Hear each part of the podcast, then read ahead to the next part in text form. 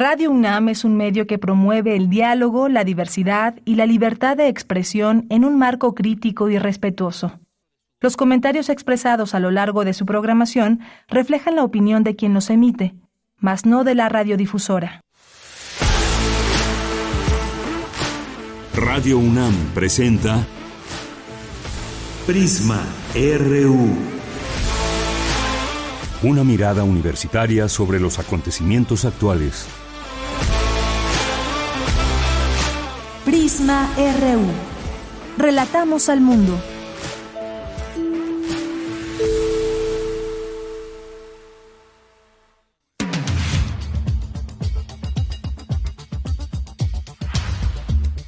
Muy buenas tardes, muchas gracias por acompañarnos. Esto es Prisma RU y estamos transmitiendo en vivo desde nuestras instalaciones aquí en Radio UNAM, Adolfo Prieto número 133 en la colonia del Valle y nos escuchan en el 96.1 de FM. Hoy para cerrar la semana varios temas. Uno de ellos, lo que sucedió hace un par de días allá en la carretera México-Cuernavaca, eh, los talamontes ahí en Huitzilac, donde personas transportistas también del estado de México hacen llamados muy claros. Lo de, lo de Huitzilac, pues está este tema de que pues haya cerraderos que pueden estar llevando a cabo actividades sin consentimiento de las autoridades y por la otra amenazan con autodefensas en el Estado de México. Vamos a hablar del tema con el doctor Javier Oliva, que es un experto en temas de seguridad, porque estos son ambos temas que tienen que ver con la seguridad aquí en nuestro país, en, eh, en estos lugares específicamente. Y vamos a platicar ya a manera de comentario, de análisis, lo que puede venir para Donald Trump, qué escenario político se abre para él. Pues comparece, ayer compareció ante un tribunal federal en Washington, hay varias encuestas encuestas también que hablan de que es el favorito de los republicanos, pero cómo esto puede afectar una posible candidatura. Y hay quien dice, aunque esté en la cárcel, yo votaría por Donald Trump eh, y él mismo pues podría estar haciendo campaña desde la prisión si es que llega a estar bajo prisión. Bueno, estos temas ya los comentaremos con una experta internacionalista que es la doctora Cristina Rosas. Y vamos a tener varias invitaciones, tres para hacer en concreto eh, tres invitaciones a leer libros, una con Oscar Taylor, el doctor Braulio Ornedo y también... Eh, también Juan Pablo Ramos nos van a invitar a leer sus novelas, ya les platicaremos de qué se tratan. Bueno, a través de sus voces ellos nos platicarán. Y hoy es viernes de corriente alterna, eh, vamos a platicar con ellos sobre el fenómeno del maltrato laboral de género que ocurre con mayor frecuencia de lo que suponemos. Y nos acompañará aquí como parte de esta unidad de investigaciones periodísticas el alumno Álvaro Vallarta. También tendremos eh, la sección de refractario RU con Javier Contreras, que en esta ocasión pues nos va a platicar de algunos temas al análisis. Uno de ellos, por supuesto, no podemos terminar la semana sin hacer algún comentario sobre los nuevos libros de texto gratuitos. Es político todo esto, es un tema eh, que se debe analizar desde la pedagogía. ¿Qué es lo que opina usted? Ya nos han hecho llegar algunos de sus comentarios a lo largo de esta semana y con gusto seguimos recibiéndolos aquí en este espacio. Y sobre todo si alguien ya les echó un ojo, ya lo, yo tuve oportunidad de leerlos. hay gente que he escuchado decir que ya los leí y bueno, pues qué rápido son en, en la lectura, pero pero no solamente eso, sino que pues hay que dar cuenta de nuestra opinión y además, por supuesto, bajo conocimiento y dar voz a quienes conocen de estos temas, más allá de que nos puedan parecer buenos o malos, que no somos muchos expertos. Vamos a hablar de ello. Censura o límites al poder. Las expresiones del presidente respecto a Xochitl Galvez tienen que ver con su género. Vamos a platicar también de eh, resultados del ENIC, del INEGI, qué nos dicen y cómo redistribuir mejor la riqueza en el país son los temas que abordaremos con el maestro Javier Contreras y cerraremos con Melo, Melomanía RU con Dulce Wet. Bien, pues a nombre de todo el equipo soy de Yanira Morán y nos vamos a nuestro resumen. Desde aquí, relatamos al mundo.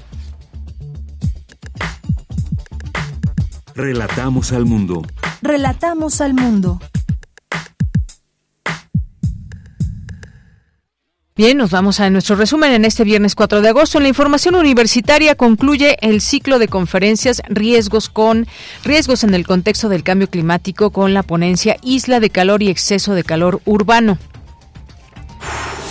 Con el documental Paraísos Perdidos, Níger, un río a la deriva, inicia el ciclo de documentales Nuestra Nueva Realidad, jueves de ciencias que presenta Fundación UNAM y el Consorcio de Universidades por la Ciencia.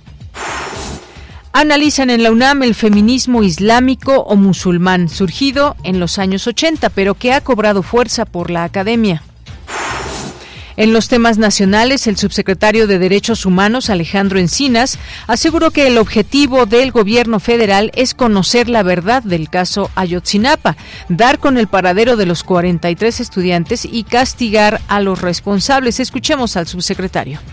Desde el inicio de nuestros trabajos, los padres y madres de los normalistas pidieron atender cuatro ejes fundamentales en la investigación. La participación de elementos del 27 Batallón de Infantería de Iguala en los hechos, la investigación sobre el posible traslado de 25 estudiantes a Huitzuco por policías federales, municipales y ministeriales, el análisis de la red telefónica celular y el trasiego de droga de Iguala a Chicago como posible móvil de la agresión. Todos estos temas han sido atendidos hasta el día de hoy y hoy se encuentran detenidos y sujetos a proceso 14 militares de distintos grados, entre ellos dos generales. Sobre los hechos relacionados con el municipio de Huizuco están detenidos siete policías municipales, seis policías estatales y seis policías federales ministeriales, también todos ellos sujetos a proceso. Por otro lado, se realizó un análisis de 87 millones de registros de redes telefónicas que permitió la depuración de 84 mil registros de las llamadas realizadas los días 26 y 27 de septiembre, así como el mapeo y geolocalización de 116 números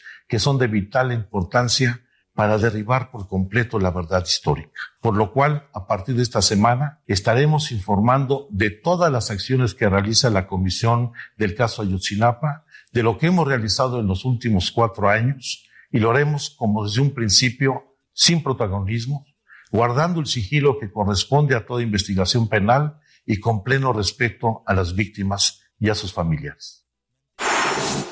Bien, ahí las palabras de Alejandro Encinas al respecto de este tema que, como habíamos dicho, es un tema que no está cerrado aún, el caso Ayotzinapa. En más información, el presidente Andrés Manuel López Obrador anunció que la próxima semana en Palacio Nacional habrá conferencias de prensa vespertinas para analizar el contenido de los libros de texto gratuitos y estarán encabezadas por Leticia Ramírez, titular de la Secretaría de Educación Pública. Vamos a escucharlo. Para que se tenga toda la información y que los papás que quieran conocer sobre los libros y también se respondan todas sus preguntas ¿no? que hay en eh, ah, existe por ejemplo una imagen que se repite y se repite y se repite y se repite y se repite en los que están en contra no es una, una imagen pero que eh, se pueda aclarar sobre eso y todo, y además lo perfectible que son todos los textos Bien, pues ya es, es, importante escuchar qué dice la titular de la CEP. Algunos dirán ya se habían tardado porque efectivamente hay que conocer qué dice la contraparte luego de muchos ataques que se han recibido. Parece de pronto muchas veces coordinados y con una intención más política que de interés sobre la educación, pero ya lo iremos platicando aquí en estos espacios, ya lo hemos hecho y lo seguiremos haciendo, por supuesto. En la información internacional, el presidente de Colombia Gustavo Petro, dijo que se debe realizar la investigación sobre las acusaciones a su hijo, ya que nadie puede estar por encima de la ley. Bueno, y es que si nos metemos un poco al caso, resulta que pues no se llevan bien el papá y el hijo y que han tenido pues una historia ahí medio turbulenta, pero importante lo que está sucediendo allá en Colombia. Seguiremos también esta pista de la noticia. En más información, la justicia rusa condenó al opositor Alexei eh, Navalny a 19 años de cárcel. Lo acusa de extremismo. El informe anual sobre las drogas 2022 de la ONU indica que a nivel mundial cerca de 284 millones de personas en el mundo consumieron algún estupefaciente. En México, el fentanilo se ha convertido en un gran reto, señaló Imer Flores Mendoza, investigador de la UNAM. Hoy en la UNAM, ¿qué hacer? qué escuchar y a dónde ir.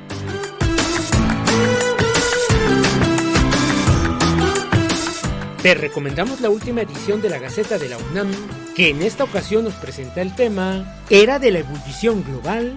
Si es así, entonces, ¿qué sigue? Especialista de la UNAM en cambio climático, revisa el término utilizado en la ONU y explica lo que está ocurriendo en el planeta. Consulta este análisis en la última edición de la Gaceta de la UNAM, que se encuentra disponible en el sitio oficial gaceta.unam.mx. Para el mes de agosto, Radio UNAM ha seleccionado cuatro piezas con testimonios que nos traen los ecos de la pandemia de COVID-19 desde diferentes países de América Latina y que podrás escuchar todos los viernes en la serie Foro Sonodoc. El programa de hoy se titula Volver a la normalidad no significa nada, de Gustavo Hoffman, Leandro Seoane y María Emilia Esganga, de Argentina. Este es un relato sonoro con fragmentos de testimonios y entrevistas realizadas al aire por FM La Tribu, radio comunitaria de la ciudad de Buenos Aires, Argentina. Son voces que invitan a reflexionar sobre cómo llegamos a la pandemia de COVID-19 y qué nos deja. También nos llevan a concluir que no hay afuera, pero se pueden hacer agujeros en la realidad. Este trabajo obtuvo el tercer lugar en la categoría de documental sonoro en la Bienal Internacional de Radio en 2021. No te pierdas estos interesantes testimonios y sintoniza hoy, en punto de las 17 horas, la frecuencia universitaria de Radio UNAM. 96.1 de FM. La Casa del Lago de la UNAM te invita a participar en sus cursos y talleres presenciales y virtuales. Podrás inscribirte en arte con medios electrónicos, danza, expresiones corporales, artes visuales, literatura, humanidades, medio ambiente y bioarte, medios audiovisuales, música y teatro, entre otras expresiones artísticas. Las inscripciones se llevan a cabo del primero al 5 y del 8 al 12 de agosto, de 10 a 18 horas. Los cursos y talleres serán impartidos del 29 de agosto al 9 de diciembre de 2023. Para mayores informes consulta las redes sociales y el sitio oficial de la Casa del Lago de la UNAM.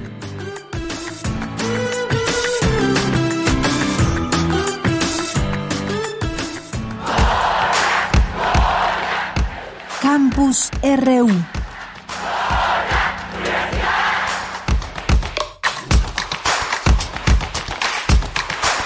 Bien, continuamos y antes de entrar a nuestro campus universitario, enlazarme con Dulce García, pues dos cosas. Una, felicitar por supuesto al equipo de primer movimiento que hoy cumplió, hoy cumple nueve años. Así es, Rodrigo, nueve, ¿verdad? Nueve años cumplen. Bueno, pues muchos saludos a todo el gran equipo de primer movimiento. Aquí Rodrigo se hace presente, que es quien produce este programa matutino. Mandamos un saludo desde aquí a Miguel Ángel Quemain, a Berenice Camacho y como digo a todos quienes forman parte del equipo de primer movimiento. No me quiero equivocar si me falta alguien. Eh, bueno, pues a todos, a todo el equipo eh, que forma parte de este programa que se hace todos los días de 7 a 10 de la mañana y en donde podemos informarnos sobre diversos temas y desde un análisis, una óptica universitaria también y que nos permiten conocer a muchas personas que forman parte de nuestra universidad todos los días, sobre todo también en muchos de los temas culturales, eh, propuestas y más. Así que pues un saludo y un abrazo a todos los compañeros ahí de primer movimiento. Y quiero agradecer también a Jorge Fra que nos hizo llegar, bueno, hizo llegar más bien a eh, Manuel Álvarez y familia unas flores por eh, pues esta eh, este pésame que dábamos hace un par de días en torno a su papá y bueno pues le hacemos llegar este agradecimiento a Jorge Fra y este gran detalle para nuestros compañeros que es, trabajan aquí en Radio UNAM por el fallecimiento de su padre. Una con 16 minutos y ahora sí me enlazo contigo Dulce García porque destaca el académico Javier Martín Vide que los nuevos riesgos ambientales que la ciudad de, que las ciudades ocasionan, pues están ahí presentes. ¿Cuáles son? Cuéntanos, Dulce. Buenas tardes. Así es, Deyanira. Muy buenas tardes aquí al auditorio de Yanira, por ejemplo, la Isla de Calor. Mira, te platico que en el marco del ciclo de conferencias Panorama Actual de las Ciencias Atmosféricas 2023, que está organizando la UNAM, el doctor Javier Martín Vide, académico de la Universidad de Barcelona, brindó a la conferencia nuevos riesgos en el contexto del cambio climático, isla de calor y exceso de calor urbano diurno. Ahí explicó Deyanira que esta isla de calor es un fenómeno en el que el centro de una ciudad se vuelve más cálido que la periferia debido a la actividad humana. Dijo también que en los años 80 eh, se dieron estas primeras apariciones del fenómeno y se consideraba como algo anecdótico, pero que hoy ha pasado a ser un nuevo riesgo climático. Vamos a escuchar por qué. Como ustedes saben muy bien, la isla de calor es un fenómeno sobre todo preferentemente nocturno, cuyas condiciones meteorológicas más favorables son el viento en calma o débil y el cielo despejado o poco nuboso. Y es tanto más intensa la diferencia térmica entre el centro de la ciudad y la periferia es tanto mayor en conjunto cuanto mayor es el tamaño poblacional de esa urbe. Y bueno, Deyanira, el doctor Martín Vide eh, destacó que es necesario que se mencione que las ciudades están alterando el medio en el que se localizan. ¿Qué tanto modifican el espacio? El académico lo detalló de la siguiente manera. Modifican la topografía, sobreimponen sobre la topografía natural una topografía geométrica, lineal, compacta, y eso altura, altera los flujos aéreos, disminuye la velocidad del viento por el rozamiento que supone a los flujos del aire esas construcciones, aumenta la turbulencia. Por otra parte, hemos sustituido en las ciudades el suelo natural por unos materiales de construcción y unos materiales eh, de pavimentación. Algunos de ellos tienen mayor capacidad calorífica, absorben radiación solar durante el día, todavía siguen templados o calientes después de la puesta del sol, todos tenemos esa experiencia. Deyanira destacó también la importancia del llamado calor antropogénico, que se da por diversas actividades de combustión, tales como la iluminación, la calefacción, el tráfico, entre otras, y bueno, las cuales también alteran el balance de energía, refuerzan la temperatura y aumentan la nubosidad de aire caliente. En ese sentido, Deyanira dijo que estos riesgos se pueden contrarrestar de forma fácil y barata, por ejemplo, con el reverdecimiento de las ciudades. Esto sería aumentando los parques, jardines, ejes verdes y arbolado. Además, también sugirió el uso de cubiertas frescas y blancas, así como la sustitución de suelos impermeables y duros por suelos permeables. Cabe destacar, Deyanira, que hay múltiples acciones que nosotros como población podemos también implementar en nuestros hábitos esa información. Gracias, Dulce. Buenas tardes. Gracias a ti, muy buenas tardes. Vamos ahora con Cindy Pérez Ramírez. El feminismo islámico no es un oxímoron, afirma especialista. Cuéntanos, Cindy, buenas tardes. Deyanira, muy buenas tardes. Es un gusto saludarte a ti y a todas las personas que están escuchando Prisma RU en este viernes. Durante el ciclo organizado por el Centro de Investigaciones sobre América Latina y el Caribe, CIARC, Feminismos, Debates desde el Sur Global, se llevó a cabo la charla Feminismos Islámicos. En ella, Lidia Contreras, doctorante de la Facultad de Derecho de esta Casa de Estudios, explicó que el feminismo islámico surge en un contexto academicista y elitista, pensado como una contradicción. No obstante, algunas autoras consideran que es relevante considerar primero la crítica decolonial. Eh, sobre todo feministas islámicas, que piensan que no, que de hecho el feminismo islámico es un movimiento contrahegemónico y crítico que puede ubicarse como parte de los feminismos de la tercera ola, que las recetas feministas occidentales han tomado el sitio de un universalismo abstracto que impone fórmulas violentas a otras otredades y trata de dirigir y ordenar su desarrollo. Al mismo tiempo, esa imagen eh, se nos devuelve en el de la mujer occidental libre y que paradójicamente silencia y oculta los retos que aún siguen pendientes en las sociedades occidentales sobre la opresión de las mujeres y la lucha por la igualdad.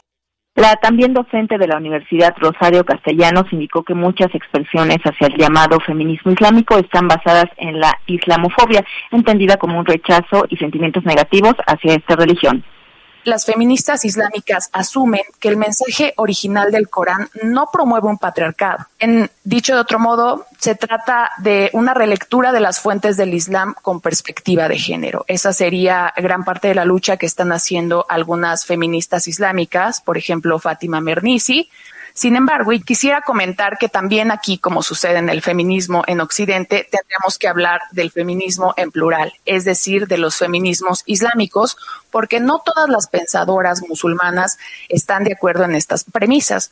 Por ejemplo, Nawal al-Sadawi, ella, por ejemplo, considera que el Islam es igual de nefasto que las otras religiones monoteístas como el cristianismo y el judaísmo, al ser religiones monoteístas y patriarcales. Deyanira, pues bueno, este fue el reporte de la Mesa Redonda Feminismos, Debates desde el Sur Global, en donde se analizaron justamente los feminismos islámicos. Bien, pues muchas gracias, Cindy.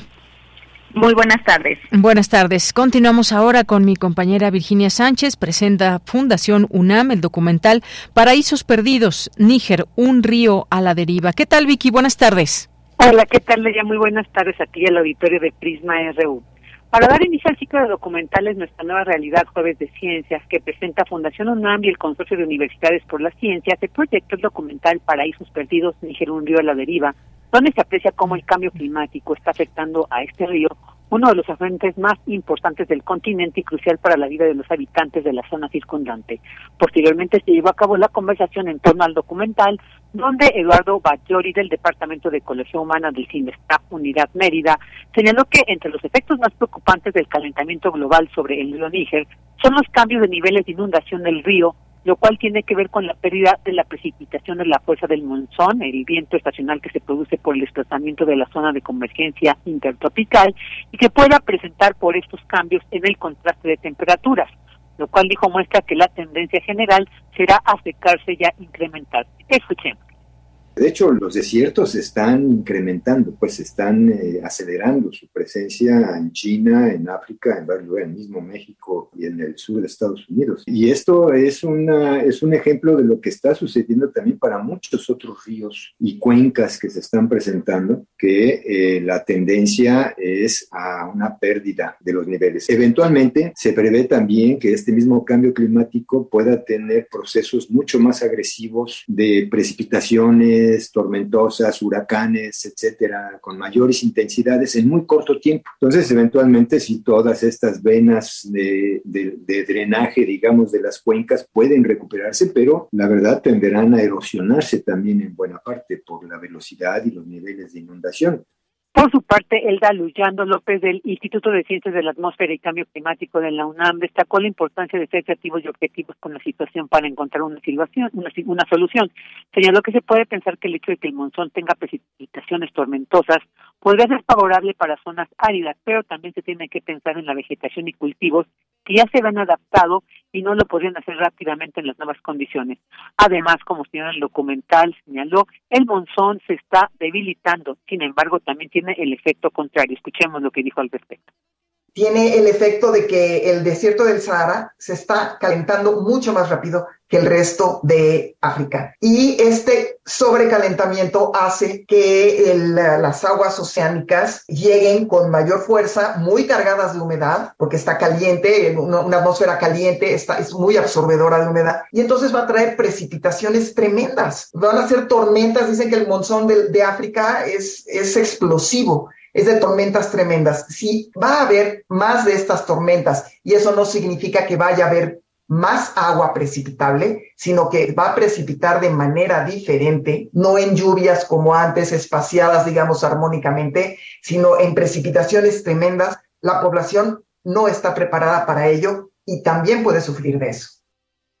Y ese documental y todos los que conforman este ciclo se pueden ver en la, en la página de Facebook de Fundación UNAM.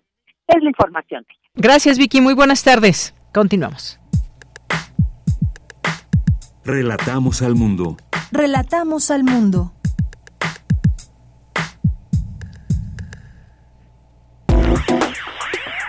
Queremos escuchar tu voz. Síguenos en nuestras redes sociales. En Facebook como Prisma RU y en Twitter como arroba PrismaRU.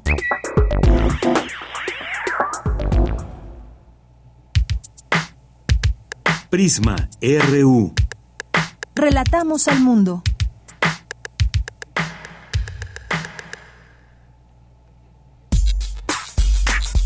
Prisma RU. Relatamos al mundo. Una de la tarde con 27 minutos. El miércoles pasado se dio una situación que pues abre distintas cuestiones que tienen que ver con qué pasa en esta zona, prácticamente esta colindancia Ciudad de México y Morelos. Chocan presuntos talamontes con Guardia Nacional, bloquean, queman vehículos allí en esta zona de Huitzilac. Huitzilac, Morelos. Hay videos que así lo demuestran. Hubo protestas, hubo bloqueos, enfrentamientos que comenzaron esa mañana y es que los pobladores bloquearon esta vía federal con llantas encendidas, piedras, mientras que los accesos hacia el municipio fueron cerrados por elementos de la Guardia Nacional y policías de Morelos. De pronto, pues con este tipo de temas pensamos en el medio ambiente, en cómo está esta zona, en la cantidad de árboles que hay, pero a final de cuentas es un tema donde se está preservando, es un área, eh, un área protegida, pero pues hay quien no la protege y que la está destruyendo y que están talando árboles y esto se convierte para defender esta zona en un tema de seguridad y se dieron estos enfrentamientos. ¿Qué hay detrás de todo esto? Eh, siguen aseguradas estos aserraderos. Eh, vamos a platicar hoy con el doctor Javier Oliva, quien es profesor e investigador en la Facultad de Ciencias Políticas y Sociales de la UNAM. Está adscrito al Centro de Estudios Políticos. Entre sus líneas de investigación está la democracia, defensa y seguridad nacionales, agenda de seguridad internacional e inteligencia. Doctor Javier Oliva, un gusto siempre saludarle en este espacio. Igualmente, Diana, buenas tardes, saludos al equipo en cabina y al radio auditorio. Gracias. muchas gracias. Gracias a usted, doctor. Pues, ¿cómo ve este, este tema que, pues, al tratar de proteger un área y que tiene que ver también con temas de medio ambiente, se vuelve un tema de seguridad? Bueno, eh, bueno de hecho, el tema del, del cambio climático, para hablarlo más en un contexto incluso el número el número más reciente de la Gaceta de la UNAM que está circulando se refiere precisamente como se entró en una fase ya de ebullición, no solo de calentamiento eh, global. Y evidentemente la diversificación, ahora para aterrizarlo respecto del tema eh, de estos eh, acontecimientos del día de ayer y antier, en una zona donde también Huitzilac lamentablemente se ha ubicado como un, un poblado donde existen o coexisten varias bandas de secuestradores, pues el, seguir con esta tala inmoderada, eh, hoy leía un reportaje de que equivale a siete veces la superficie del bosque de Chapultepec, lo que diariamente se pierde en el país, se calcula por las actividades ilegales de, de, tala. Eh, entonces eh, nos encontramos en un problema en donde, desde mi punto de vista, la falta de aplicación del Estado de Derecho ha ido permitiendo que se diversifiquen las actividades criminales en ese sentido. Entonces, eh, esta expresión que vemos incluso en la zona limítrofe con la capital del país, pues no deja de llamar la atención que eh, tenga esta, esta fuerza, esta capacidad. Fueron tres los aserraderos que se incautaron, uno, uno más eh, poco después, fueron cuatro, y la reacción de la población, lejos de saber que estaban cometiendo un grave delito, pues hubo actos de resistencia a la autoridad, que es como se conoce legalmente a esta a este desacato frente a la, a la autoridad. Ese es mi primer comentario. Pues sí, efectivamente esto fue lo que sucedió, este enfrentamiento de quienes pues defienden también estos aserraderos, es un eh, es, su, forma, digamos, de también de subsistir y demás. Aquí lo importante sería conocer a detalle estos aserraderos tienen algún permiso o no. Se supone que se que se aseguraron porque no estaban cumpliendo precisamente con todos los temas que pide la autoridad y eh, también se lograron los pobladores retener cuatro cuatro vehículos oficiales de la Procuraduría Federal de Protección al Ambiente que estaba ahí presente, a dos de los cuales les prendieron fuego y los, eh, los colocaron en la carretera federal que atraviesa este municipio y que comunica a Cuernavaca con la Ciudad de México. Y aquí la gran pregunta es, eh, pues efectivamente, si no tienen los permisos, ¿cómo es que pueden operar aserraderos? ¿Desde cuándo están operando? ¿Cuál es la cantidad de árboles también que se ha eh, talado en esta zona? ¿Cuáles son sus actividades? Pareciera que hacen lo que quieren y de pronto pues intenta poner orden y suceden ese tipo de cosas. Y, y, seguramente bueno seguramente claro no es el único lugar donde suceden ese tipo de situaciones donde hay protección a estas zonas eh, pero pues queda ahí en palabra y si alguien quiere llevar a cabo esta actividad pues lo está haciendo como lo hemos visto con estos aserraderos doctor. Y además es un como todos los delitos requieren una cadena de complicidades desde el transporte, eh, la venta, la vigilancia, eh, ver hasta qué punto está involucrada la propia sociedad local, ¿no? Eh, de acuerdo a los reportajes, son los propios comuneros quienes directa o indirectamente o en complicidad pues se dan a esta a, la comisión de este grave delito. Entonces esta es una parte también que hay que que hay que analizar y, ver también porque siempre las las sociedades huéspedes de una u otra manera te, tienen que este, eh, pues tienen que ver con un asunto de, de, insisto de, de, compartir la responsabilidad sea por miedo por, por pues por conveniencia por dejadez pero evidentemente una de las características ya de los lejanos protocolos de Palermo del año 2000 que no han sido actualizados pues sucede que, que, que siempre hay algo tienen que ver las sociedades que reciben o que observan o que conviven con actividades criminales. Así es, doctor. Y bueno, gracias por ese tema. Paso al siguiente, que son la, este amenaza que han hecho los transportistas del Valle de México, que formarán o podrían formar grupos de autodefensa. Hay más de 600 denuncias por extorsión que son ignoradas. Eh, al menos son 5.000 operadores que han sido agredidos este año. Así que, pues, se han reunido dirigentes de rutas de transporte público del Valle de México frente a la agencia del Ministerio Público eh, del municipio de Coacalco, Coacalco para exigir a las autoridades que detengan a los extorsionadores y es otro problema también de eh, inseguridad que hay en la zona. Dicen ya estar hartos de todo esto y el próximo lunes es cuando podrían eh, llevar a cabo estas distintas actividades, autodefenderse, digamos. Pues eh, yo le veo poca probabilidad, aunque eh, la expresión de inconformidad, obviamente, los homicidios, estaba leyendo para esa entrevista que se han sucedido 11, 11 eh, eh, asesinatos en el entorno de estas de estas líneas suburbanas que, que van y vienen de la Ciudad de México al, Estado de México, entonces sí requieren, pues, evidentemente, una un asunto de de una mayor presencia de la autoridad. Lo que sucede es que, fíjate, estamos hablando de dos casos de llanera, uno al sur de la Ciudad de México en la colindancia con el Estado de Morelos y otro al oriente de la Ciudad de México en colindancia con el Estado de México. Entonces, la ciudad la ciudad está en ese en ese sentido pues eh, difícilmente puede puede decirse que no hay una un ambiente pues de cierta cierto desajuste en las políticas de seguridad pública, tanto a nivel regional como a nivel federal.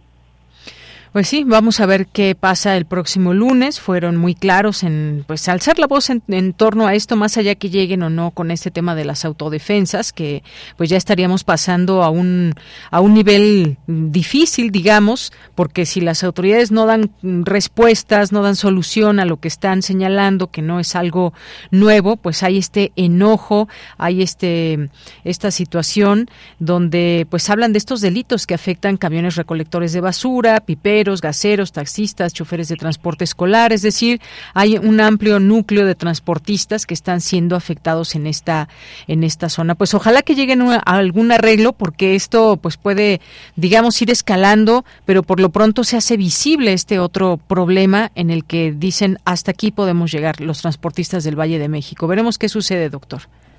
Bueno, y lo que pasa es que las experiencias de las autodefensas todas han terminado en un fracaso, ¿eh?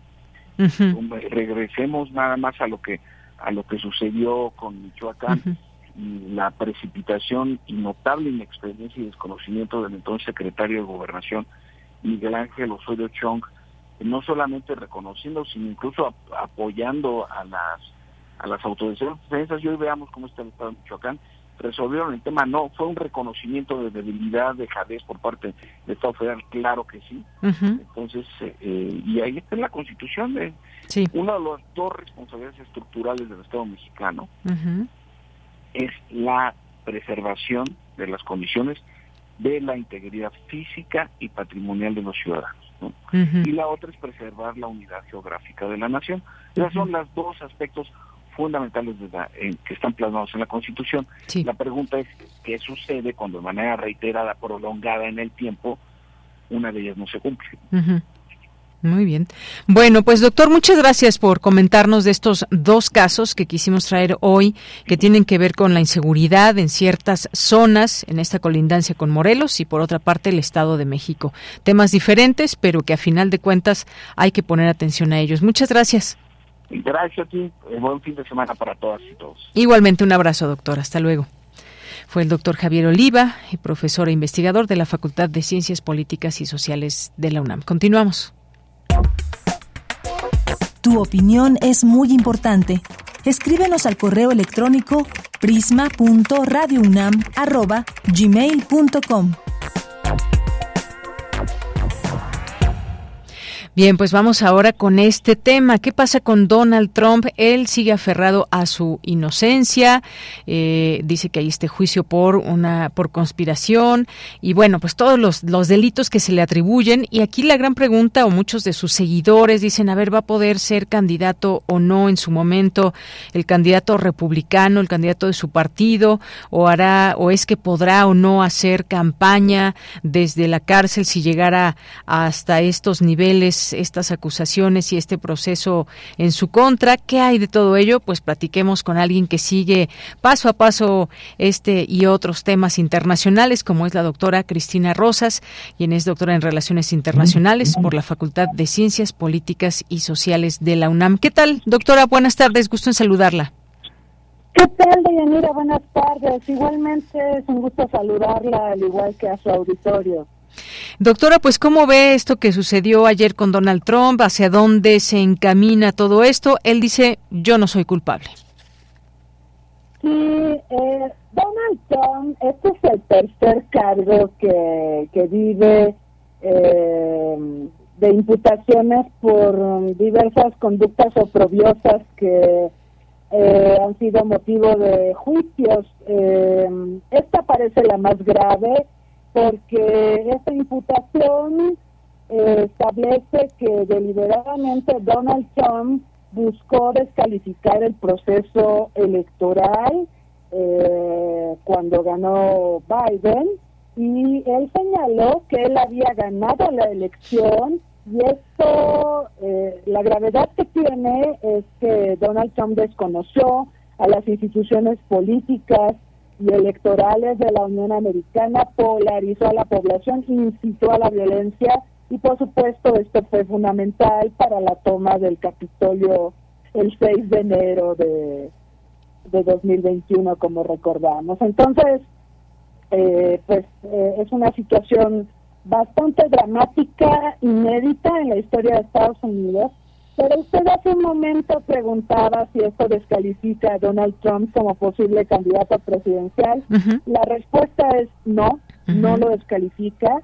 Yo creo que Donald Trump, mediante estos juicios, se acuerda del de el caso de esta actriz porno mm. Stormy, que se supone que él tuvo una relación extramarital con ella, pero usó dinero de la campaña política para sobornos y, poder salir adelante. Bueno, ese fue el primero. Luego vino algo muy gordo, que es lo de los papeles de Mar Lago, de esta mansión que tiene Trump, y donde se encontraron documentos de seguridad nacional, donde incluso había eh, ciertos papeles que se referían a planes para iniciar ataques contra Irán, y esto no tendría por qué haber estado en manos de Donald Trump. Ese fue el segundo. Y ahorita tenemos este que le decías, el más gordo, y eh, es el más gordo porque es un atentado contra la democracia que tanto nos vende Estados Unidos, contra sus instituciones y es también un intento de polarización política para beneficio personal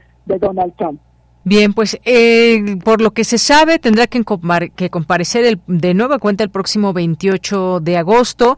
Y hay una qué tanta es qué tan grande es esta expectativa, doctora, allá en los Estados Unidos, sobre todo cuando sabemos que sigue teniendo muchos seguidores Donald Trump. Y esto pues ya de cara a un proceso donde muchos se preguntan participará no participará, qué es posible, qué, qué va a devenir de todo esto. Hay mucha expectativa, me imagino, eh, en el país entre sus seguidores seguidores eh, respecto a este caso, porque pues finalmente un expresidente que se le esté llevando a cabo todo este proceso, pues no es cualquier cosa. Claro, ayer cuando compareció por primera vez eh, dijo que él era inocente. Y también él insiste en que es un perseguido político, que se le está haciendo un linchamiento político totalmente injusto, culpa a Biden de, todo esto. Y mire, lo, lo importante de estos juicios, eh, de todos, sí, el de Stormy, Daniel, el de Mara Lago y este, es que él se mantiene en la agenda política, él se mantiene vigente. Él se presenta ante la opinión pública como un mártir, como una persona que es víctima del linchamiento político, pero está en el juego político, eso es lo más importante. Hay una máxima que todos conocemos de Yanira, no es importante que hablen bien o mal de nosotros, lo importante es que hablen. Y esto Donald Trump lo está aplicando de manera magistral, por lo que él es la figura política más presente en este momento en el imaginario colectivo estadounidense y mundial, porque todos también seguimos con mucho interés lo que está ocurriendo con este personaje. Tiene más ascendencia y más visibilidad que el propio Biden o que la propia vicepresidenta Kamala Harris. De ese tamaño es la importancia de lo que está ocurriendo en estos juicios contra Donald Trump. Así es, si nos vamos un poco a los números, según un sondeo de Reuters, dice que el 28% de los votantes republicanos votaría por Trump aunque estuviera en prisión, pero 52% de los republicanos no votaría por él. Este sondeo de dos días dice que consultó a los electores del partido al que pertenece el exmandatario y quien se perfila como el favorito de la contienda por la candidatura presidencial. Ahí los números que, pues, es una, digamos, ir conociendo un poco, pero los números pueden cambiar y lo que viene para Donald Trump, pues estaremos apenas conociendo de ello, pero de que tiene sus seguidores, eso sin duda alguna, doctora. Los tiene. Y además otra cosa que tendremos que estar midiendo es a los posibles candidatos del Partido Republicano. Parece que el que estaba más perfilado es el gobernador de Florida. Ron DeSantis. Que por cierto inició su pre pre pre campaña muy desastrosa, no le fue bien. Recordamos que creo que estuvo presente Elon Musk en su pre pre campaña y no le fue bien. Y parece que él es el más perfilado, entonces no tendríamos que mirar los números de Trump, cuántos votarían por él, cuántos no, sino también si el Partido Republicano es capaz de generar una figura política que eh, genere consensos entre los republicanos y que pueda llevarlos a la Casa Blanca nuevamente. Efectivamente, bueno, pues ahí está este tema, en donde esta también encuesta dice que mantiene el 47% de apoyo republicano que tenía en julio, mientras que el gobernador de Florida reportó 13%, justamente hablando de Ron DeSantis, doctora. Sí, efectivamente, ahí está, ¿no? Entonces, hay personajes que no levantan, Donald Trump es, un personaje, un empresario, pero también tiene experiencia en medios. Él sabe manejar estos números y sabe manejar también los apoyos que pueda o no recibir de la población. Entonces, ahí le lleva una ventaja infinita a un montón de posibles candidatos del Partido Republicano. Muy bien, bueno, pues estaremos ahí pendientes. Eh, eh, se espera que vuelva a comparecer el próximo 28 de agosto, a ver qué sucede en este caso y cómo avanza también estas leyes que están cuestionando estos actuares y estas distintas acciones que habría llevado Donald Trump y en donde pues él dice yo soy inocente. Muchas gracias, doctora. Claro que sí, este, Deyanira, un gusto saludarla como siempre. Gracias, hasta luego, doctora. Buenas tardes. Bien, pues fue la doctora Cristina Rosas. La doctora es, eh, doctora en Relaciones Internacionales por la Facultad de Ciencias Políticas y Sociales de la UNAM. Y bueno, tiene diversos y muy amplios estudios, por ejemplo, estudios de paz y resolución de conflictos. Y pues aquí este tema de Donald Trump que pues sin duda alguna ha acaparado no solamente no solamente las primeras planas de los periódicos, los diarios, los noticieros eh, allá en Estados Unidos, sino en general en el mundo, porque pues muchos quizás no imaginaban ver a Donald Trump en una situación como esta. Es la una con 46 minutos, continuamos. Tu opinión es muy importante. Escríbenos al correo electrónico prisma.radiounam@gmail.com. Bueno, y les había dicho al inicio del programa que tendríamos algunas llamadas para que nos inviten a leer sus libros o novelas y ya se encuentra con nosotros vía telefónica Oscar Taylor, quien es licenciado en Derecho, que obtuvo la el grado de maestría en Administración Pública, ha sido catedrático en diversas instituciones educativas de México y escribió Ánima de la editorial eh, Hola Publishing International. ¿Qué tal, Oscar Taylor? Muy buenas tardes. Mira, ¿qué tal? Me da mucho gusto que me hayas dado esta oportunidad. Y pues un saludo a todos tus radioescuchas aquí de Prisma RU. Gracias. Pues Oscar, cuéntanos por qué nos recomiendas tu libro, de qué va Ánima. Bueno, mira, Deyanira, como su mismo nombre lo dice, Ánima, en latín, alma. Créeme que es un libro en el que dejé el alma por seis años, que fue más o menos lo que me tardé en escribir esta obra literaria. Y eh, pues realmente eh, son tres ejes los que los que yo estoy basando este libro que es lo que yo pretendo dejar huella en los lectores no uh, uno de ellos es el amor no como base principal de la humanidad que estamos en una decadencia la verdad es que vamos en declive con esto de la tecnología. El otro, bueno, pues es que todos los seres humanos merecemos una segunda oportunidad. A mí me parece que, que este es una, un paso importante, ¿no? Para seguir eh, preservando la raza humana y el tercer eje, bueno, pues es unirnos, unirnos más con esta declive en la que estamos actualmente. Ya hablabas hace rato en la emisión sobre el calentamiento global, que estuve escuchando en la transmisión, y bueno, sí tiene muchísimo que ver con estos tres ejes. Desde luego lo que pretendo es que cada quien tenga su percepción y cada quien capte el mensaje, pues como más le plazca al lector, ¿no? Muy bien, bueno, pues aquí está esta posibilidad, esta lectura a la que nos invitas. ¿Algo más que nos quieras decir, Oscar? Sí, si me das la oportunidad, el día de hoy se va a hacer la presentación oficial de este libro, ya la presentación física, digo, ya está en las plataformas digitales, pero el día de hoy, en punto de las 18 horas, en el Instituto Mora, es una institución educativa del gobierno federal, bueno, pues en el auditorio que está justo atrás del Parque Hundido, ahí se estará llevando a cabo la presentación, en donde contaré con, con personajes distinguidos. Bueno, la, apertura es para que vayan, la habitación está abierta, la entrada es gratuita, y ahí estaremos presentando esta obra literaria de. Muy bien, el libro es Ánima, ¿y dónde se puede conseguir, Oscar? Bueno, eh, se puede conseguir en plataformas digitales, ya sea en formato digital o en formato físico, en Amazon, Mercado Libre, en, en Verbitaño, en Hola Publishing, desde luego, y en buscalibre.com. El día de hoy la editorial está eh, dando la posibilidad de que cueste un poquito más, más bajo del costo normal, desde luego en la presentación, pues ahí estaremos en la firma de autógrafos y va a estar en un costo muy, muy accesible para toda la gente. Perfecto. Instituto Mora, hoy a las 18 horas, Ánima de Oscar Taylor se estará presentando ahí en este instituto. Pues muchas gracias, Oscar. Gracias por esta recomendación. Gracias a ti por la apertura y un saludo a todos tus radioescuchas. Muy buena emisión. Hasta luego. Hasta luego. Muy buenas tardes, Oscar Taylor, quien nos invita a conocer su libro Ánima. Continuamos.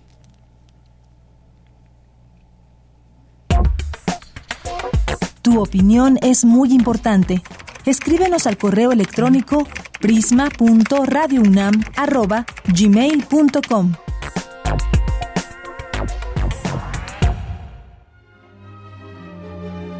La Orquesta Sinfónica de Minería presenta Temporada de Verano 2023.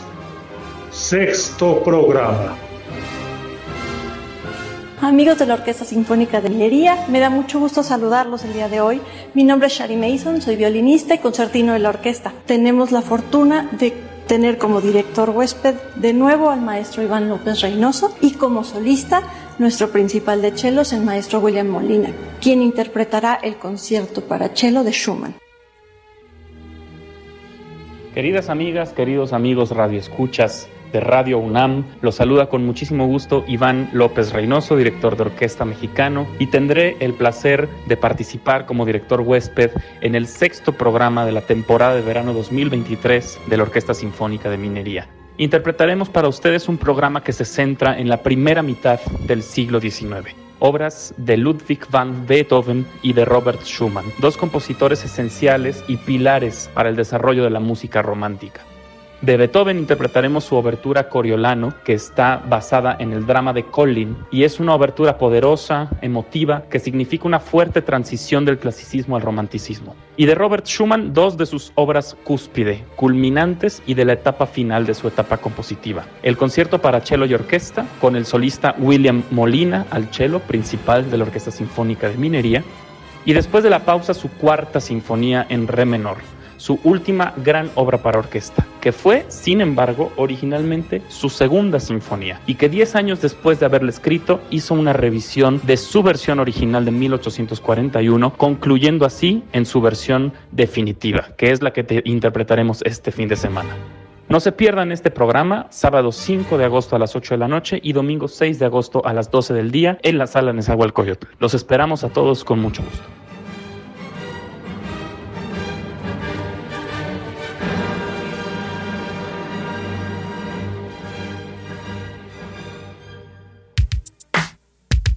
Prisma RU.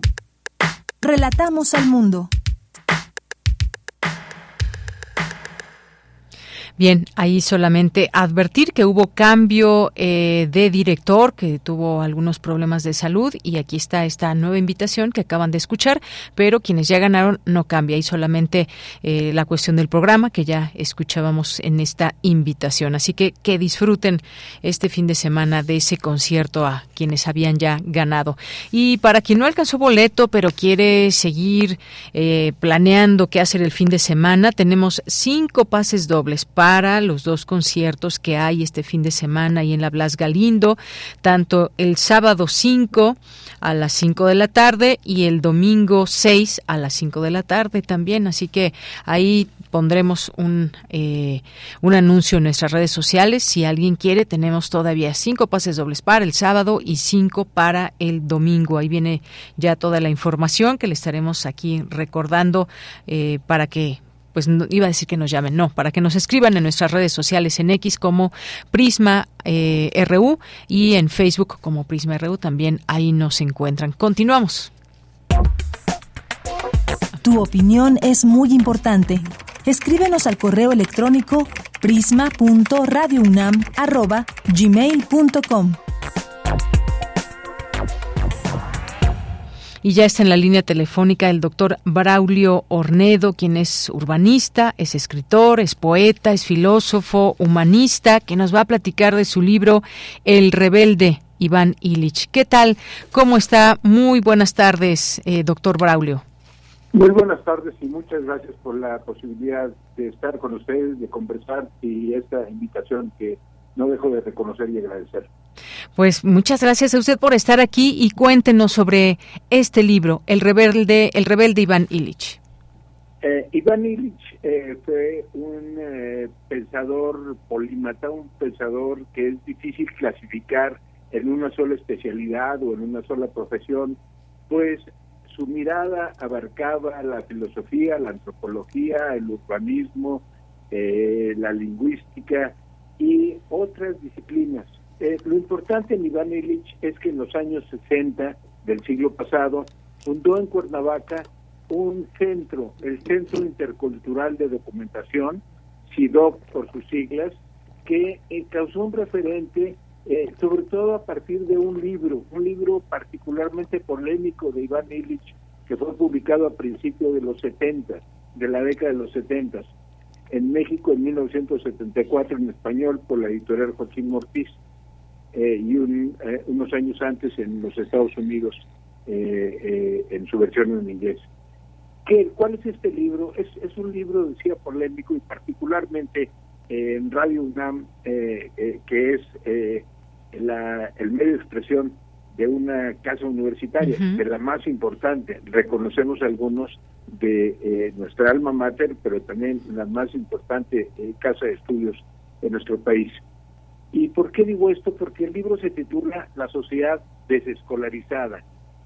La sociedad desescolarizada no es, como el título podría anunciar, un llamado para quemar las escuelas, cerrarlas o abandonarlas eh, por completo, sino, eh, por el contrario, es un llamado a quitarnos de encima, a sacudirnos eh, de nuestras mentes y de esta parte que se ha apoderado de nuestras personalidades, eh, la escolarización como una forma de colonización interna, como una forma de ir delegando en otro la responsabilidad de la educación, al contrario de lo que algunos modelos educativos proponen, que es hacer del sujeto que aprende, que es hacer del estudiante, el protagonista central de su propio plan de estudios.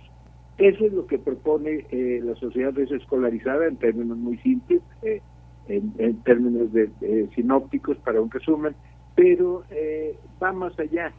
El rebelde Iván Illich, que es el libro que, estamos por presentar, es un acercamiento biográfico al desarrollo intelectual de Iván Illich en las facetas que corresponden a cada periodo quindenal.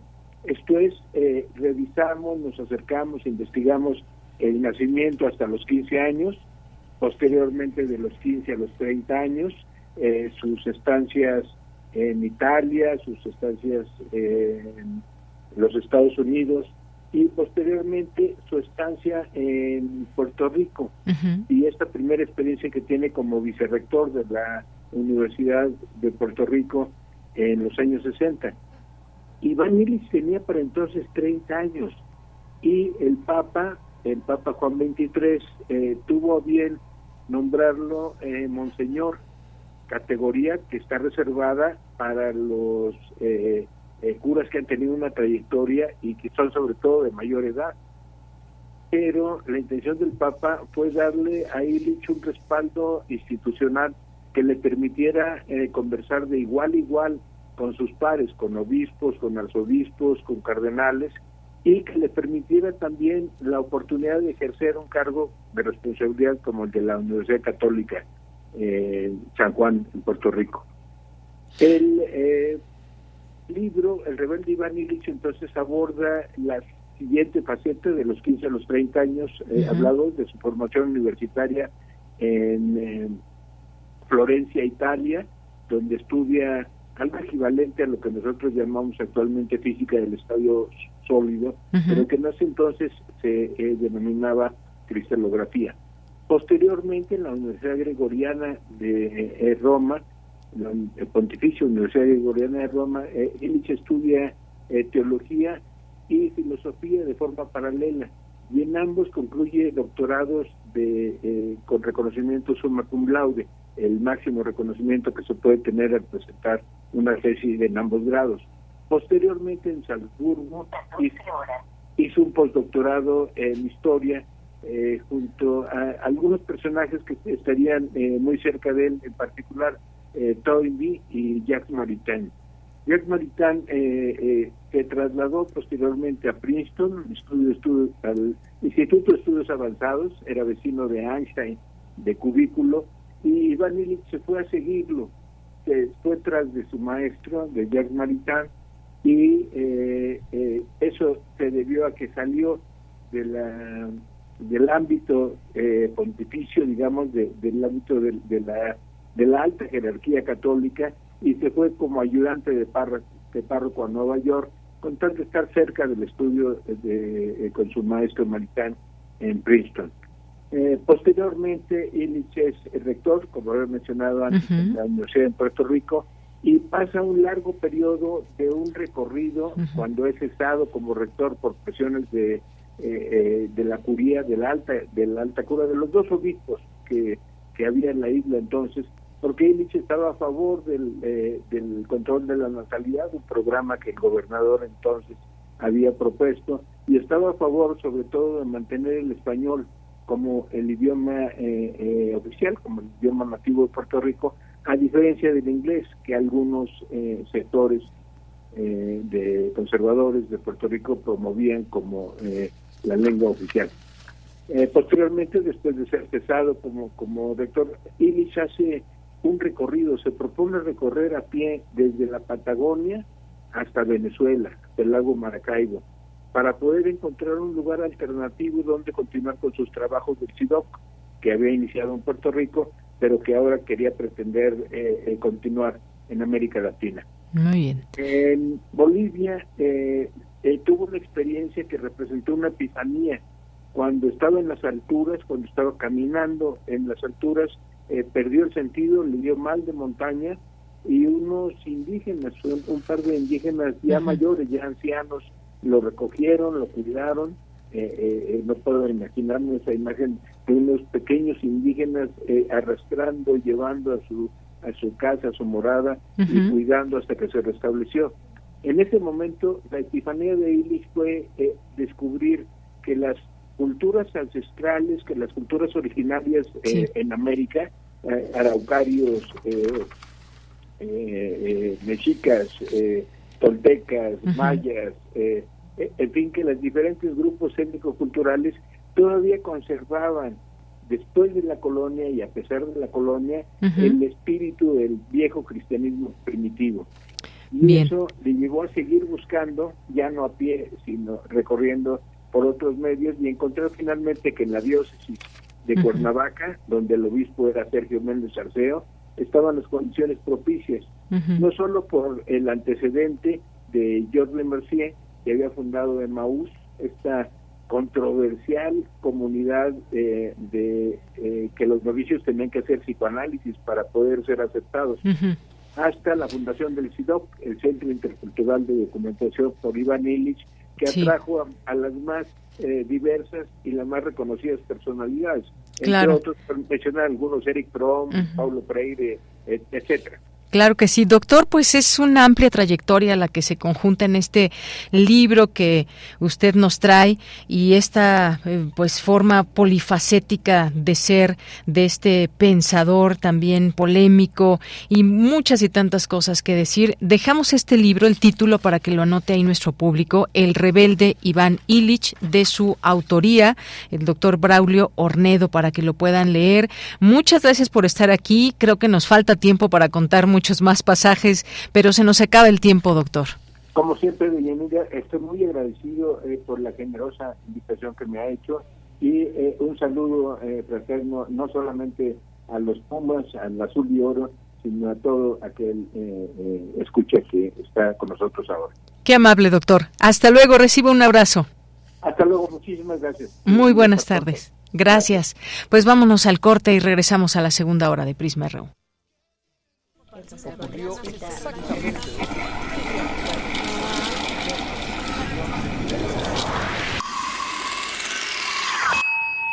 X-E-U-M.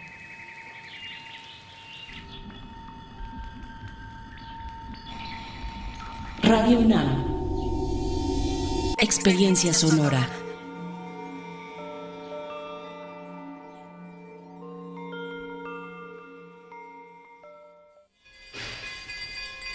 Este barco de vinilo está a punto de zarpar. Todos a bordo, que el Sky Jazz comienza a cimbrar las olas. Bienvenidos a Pacheco's Orquesta en Intersecciones. Viernes 4 de agosto a las 21 horas Sala Julián Carrillo. Entrada libre. Radio UNAM. Experiencia sonora.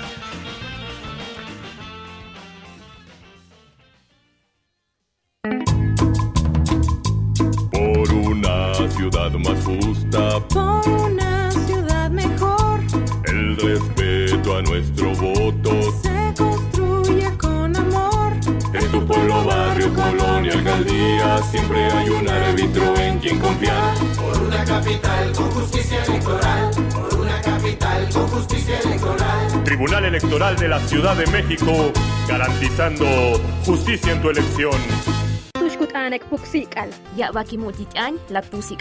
Donde el corazón habla. Asiste a la séptima emisión de la Feria de las Lenguas Indígenas Nacionales FLIN 2023. Dedicado a las lenguas de la región del Mayab en el sureste de México, del 9 al 12 de agosto en Felipe Carrillo Puerto, Quintana Roo. Consulta todas las actividades en www.inali.gov.mx.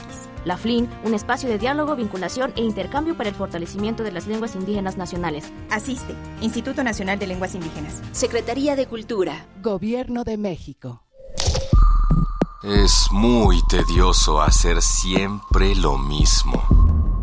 No dejes que el aburrimiento apague tu imaginación. Escucha Escaparate 961 con los eventos culturales del momento. Viernes a las 15:15 horas por Radio UNAM. Entretenimiento y cultura. Radio UNAM. Experiencia sonora.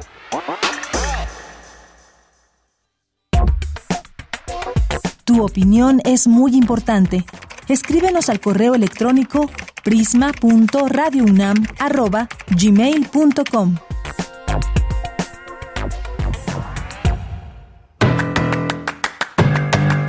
Mañana en la UNAM, ¿qué hacer? ¿Qué escuchar? ¿Y a dónde ir?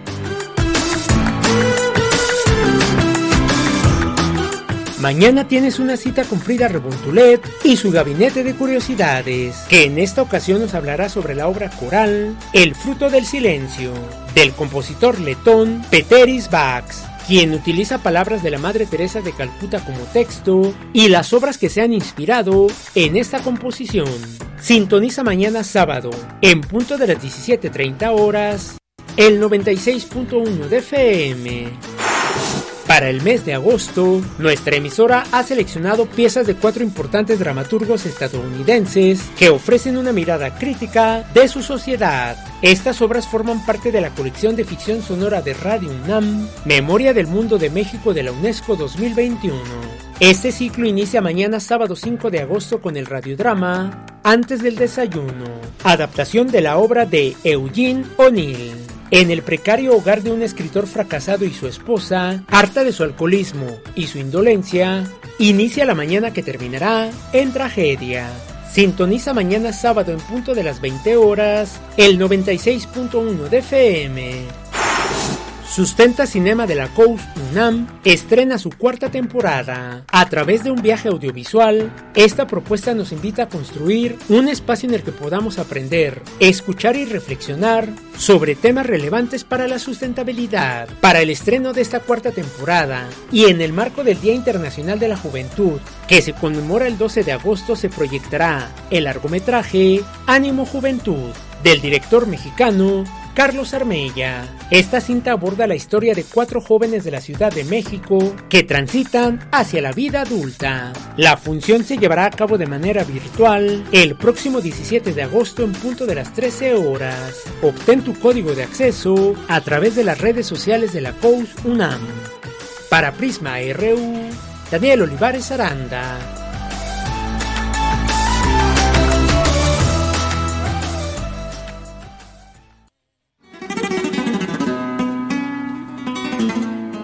Solo de pan vive el hombre. Yo, si tuviera hambre y estuviera desvalido en la calle, no pediría un pan, sino que pediría medio pan y un libro.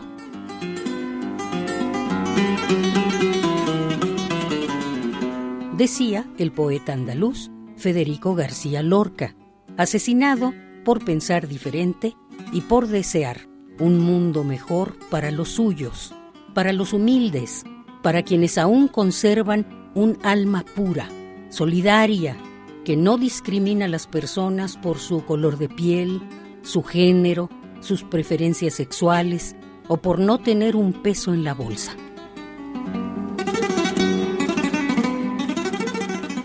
Federico García Lorca era un soñador, un idealista. Creía que la cultura sería la llave para el cambio. Creía en los libros. ¿Tú aún crees en ellos?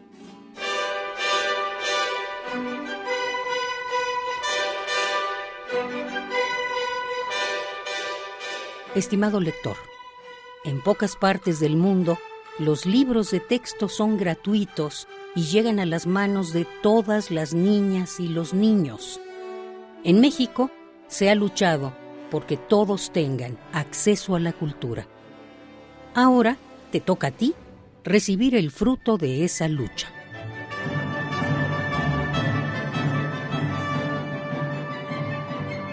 Bien, pues muchas gracias a Margarita Castillo. Cabe mencionar que este es un texto de los que vienen en los nuevos libros de texto, en, algunas de las presentaciones de los libros, y que hace referencia a García Lorca, que hace referencia también a este tema de los libros gratuitos, que en pocas partes del mundo son, son de esta manera, gratuitos, y que ha sido toda una lucha. Ustedes ya también nos compartirán sus opiniones de ese tema que seguiremos abordando también desde estas distintas eh, ópticas y bueno, estaremos muy atentos a lo que la SEP explicará de los contenidos del libro eh, la próxima semana. Hoy lo anunciaba el presidente. Muchas gracias a José Fons que nos escribe por aquí en las redes sociales y también esto que les decía para el sábado y domingo es para este eh, para diferencial música nueva en el CENART y para el próximo sábado el próximo sábado a las 5 horas tenemos cinco pases dobles para este concierto contra las cuerdas, música nueva para violín, eh, Diren Checa y Ageo Méndez. Este próximo 5 de agosto, es decir, mañana a las 5 de la tarde tenemos cinco pases dobles y cinco para el 6 de agosto, que es el domingo, Danzas de los Tinitustecos, que es eh, ahí eh, con Carlos Marx, Marx con K aquí viene en esta en este cartel de diferencial. Así que cinco pases para el sábado tenemos dobles y cinco para el domingo. Rápidamente vamos a nuestras a los saludos en nuestras redes sociales eh, que ya mencionábamos los de Facebook aquí en iba a decir otra vez Twitter, en X. X pasaba por aquí, así se llama en, este en esta red social de X. Muchos saludos. Víctor eh, Lorenzo Sánchez también dice, ojalá y seamos conscientes y usemos el cubre, el cubrebocas. Van tres semanas que el virus va en aumento. Muchas gracias. Gracias, Lorenzo. Claro, aquí lo hemos comentado, este comunicado de la, de la UNAM que hace esta, pues este señalamiento, esta, este consejo. Eh, Blue Demon, leyenda viva, muchos saludos. Guerrero, César Soto, la ineficiente atención y prioridad de la Fiscalía de Justicia mexiquense en no poder controlar y aprehender a grupos delictivos y extranjeros que continúan extorsionando el robo, mercancías y despojo de automotores de transporte de carga mercantil. Efectivamente, gracias César.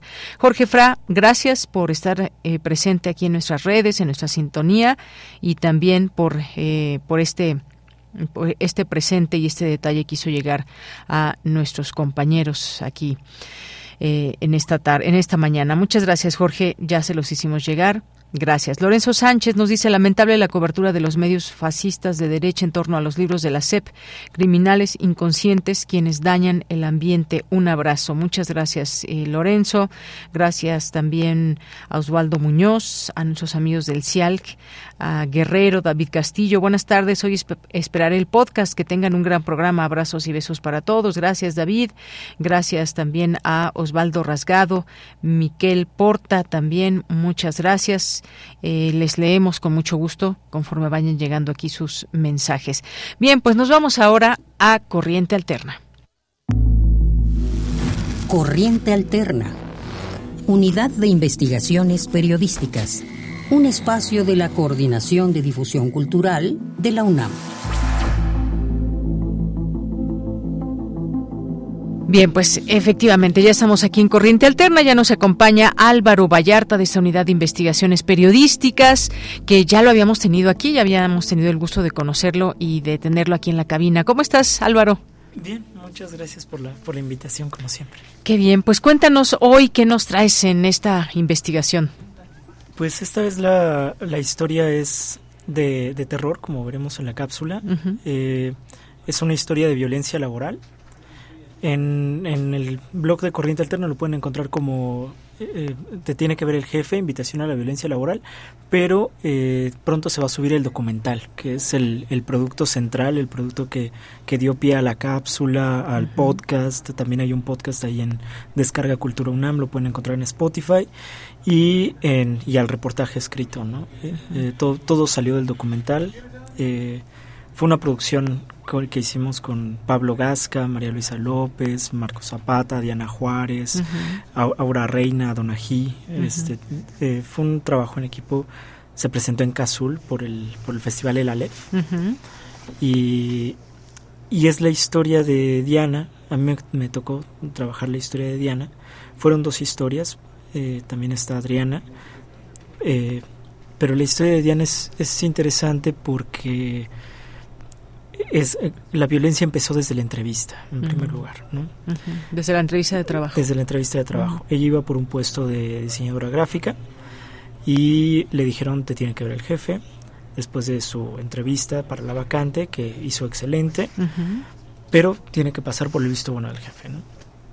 El jefe le hace un cuestionario sobre su situación sentimental. ¿Qué tiene que ver con el que diseño? tiene que ver con el diseño, con la vacante y le hace el comentario impresionante de, bueno, qué bueno que no eres lesbiana. Mm. Y, y ahí empieza el terror, ¿no? Eh, siguen amenazas, eh, descalificaciones a su trabajo súper constantes, la amenaza de quemarle la casa si pone una demanda. ¿no? Y, y, pues situaciones muy muy graves, ¿no? Muy alarmantes. Eh, creo que lo más impresionante para para mí, al menos, este fue la la, la entrevista, lograr la entrevista, lograr que una persona se Se abriera, se digamos. tenga la confianza de comprar, de, com- de compartir ese trauma.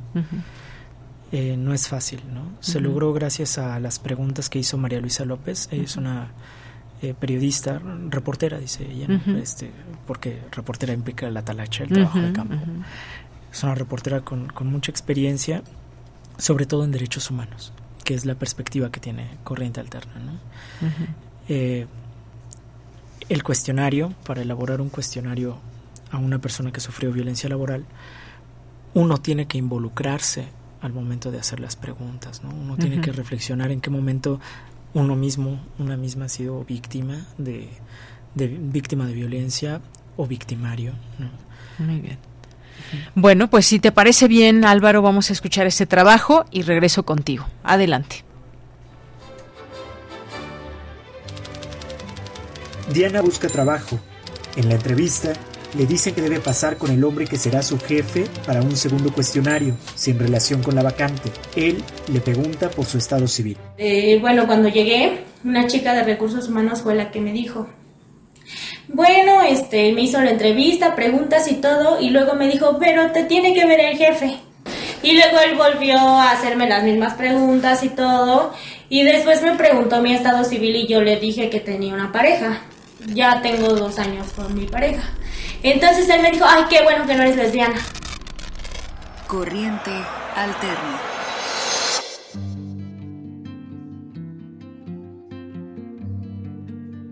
Es Navidad.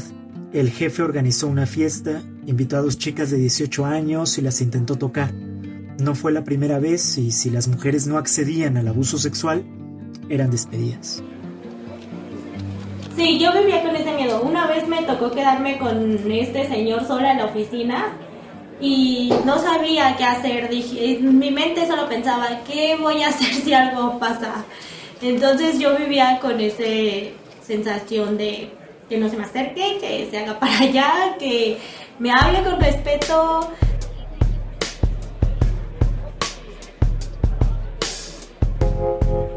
De acuerdo con INEGI, su caso forma parte del 21.7% de las mujeres que han sido agredidas por superiores jerárquicos en algún momento de su vida profesional.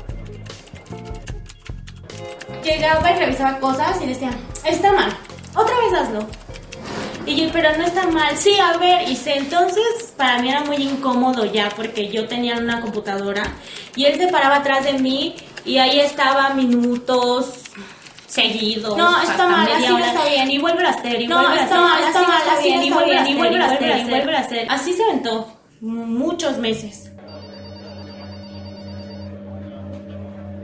Yo creo que él notaba que yo me molestaba de que se pusiera atrás y entonces un día llega con una taza de café y le empieza a sorber así atrás de mí y fue horrible porque yo me molesté mucho y yo ya no sabía qué hacer, estaba muy muy molesta y decía, ay maldito, ¿qué le sucede, no?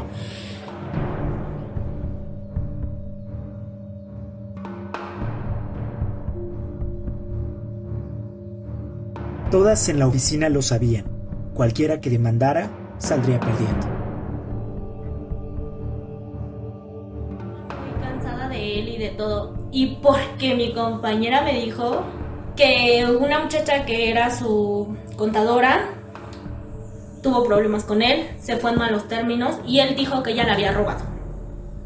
Entonces que ella le puso una demanda y que estaba peleándose con él de ese momento en el que yo también quería demandarlo, porque él dijo que ella le había robado mucho dinero. Entonces ella mantuvo su demanda y dice que el ese señor estaba enfermo porque le dijo que un día que si ella no quitaba la demanda le iba a ir a quemar la casa. Entonces yo le dije, ¿es en serio que dijo eso? Y me dijo, sí, él tiene arranques.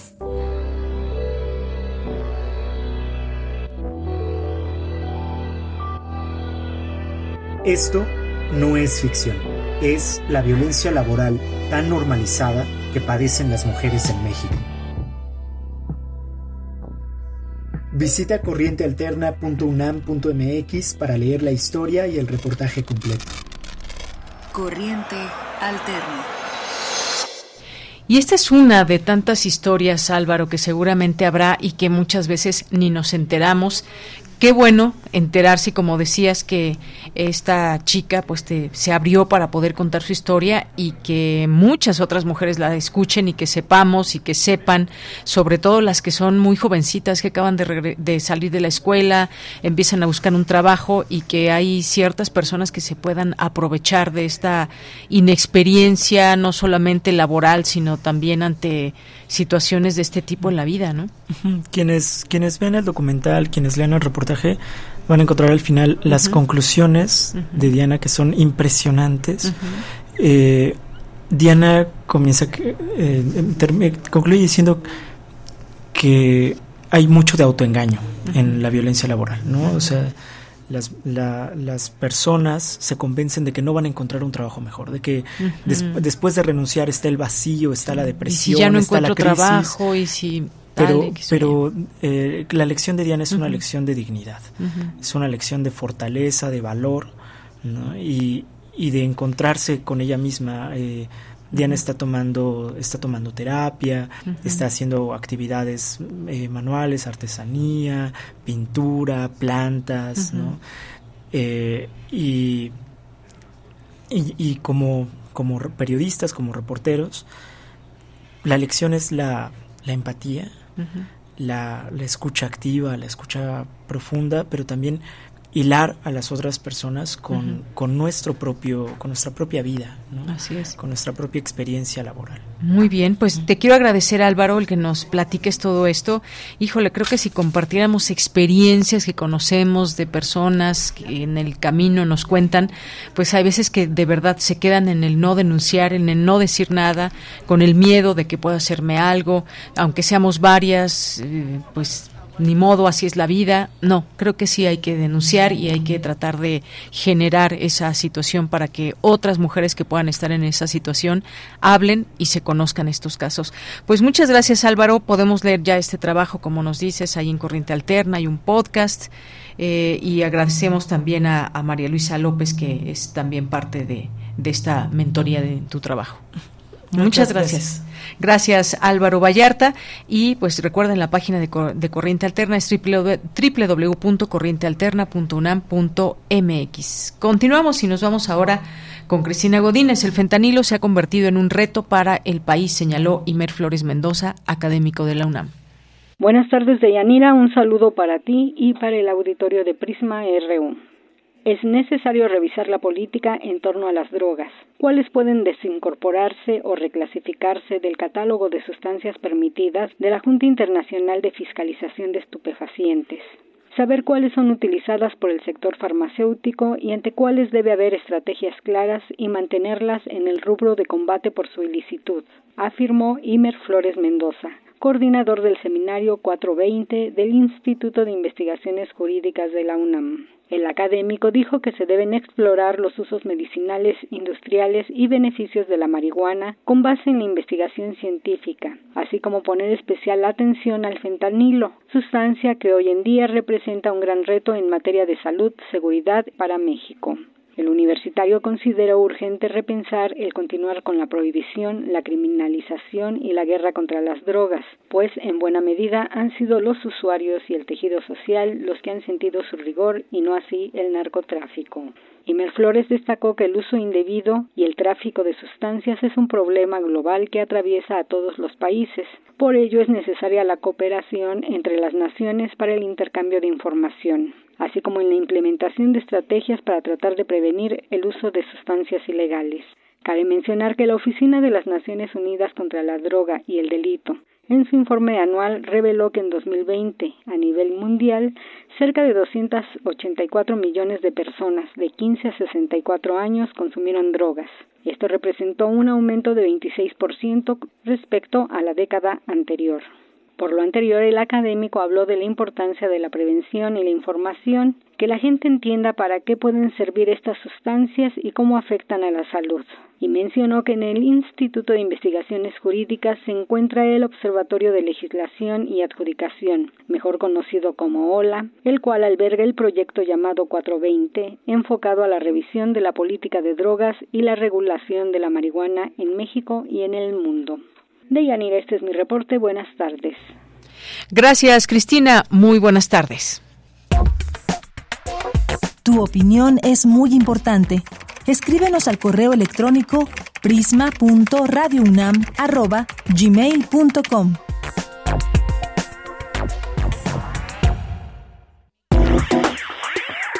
Queremos escuchar tu voz. Síguenos en nuestras redes sociales. En Facebook como Prisma RU y en Twitter como arroba PrismaRU. Bien, continuamos dos de la tarde con 28 minutos. Le quiero dar la bienvenida a Juan Pablo Ramos. Él es un escritor, joven, narrador, ensayista, maestro en letras españolas por la UNAM y nos va a platicar, nos va a invitar a leer su libro La mítica máquina de karaoke. Eh, ¿Qué tal? ¿Cómo estás, Juan Pablo? Bienvenido. Buenas tardes. Hola, muy buenas tardes. Estoy muy contento de venir a de estar aquí con, con ustedes nuevamente. Espero que me, me tengan presente, que me recuerden. Claro que sí, Juan Pablo. Hace, hace unos años presenté Emerson en Tijuana. Emerson en Tijuana, claro que sí. Oye, y ahora con la mítica máquina de karaoke, esta es ahora tu más, digamos, tu más reciente creación. Cuéntanos, introdúcenos un poco a este, a este libro que vamos a encontrar para quienes nos están escuchando. Claro que sí. Bueno, eh, yo lo, yo este libro lo escribí hace unos años y por fin ha, ha salido. el año pasado tuve la oportunidad de presentarlo en la FIL de Guadalajara en el 2022 y es una historia de aventuras, es una historia juvenil, humorística, que es un homenaje a la cultura popular eh, mexicana, a los ochentas, a los noventas, y es una novela contada a modo de playlist, de temática gay, que pues es muy divertida y es muy triste y creo que mucha gente se va a poder reflejar en ese libro.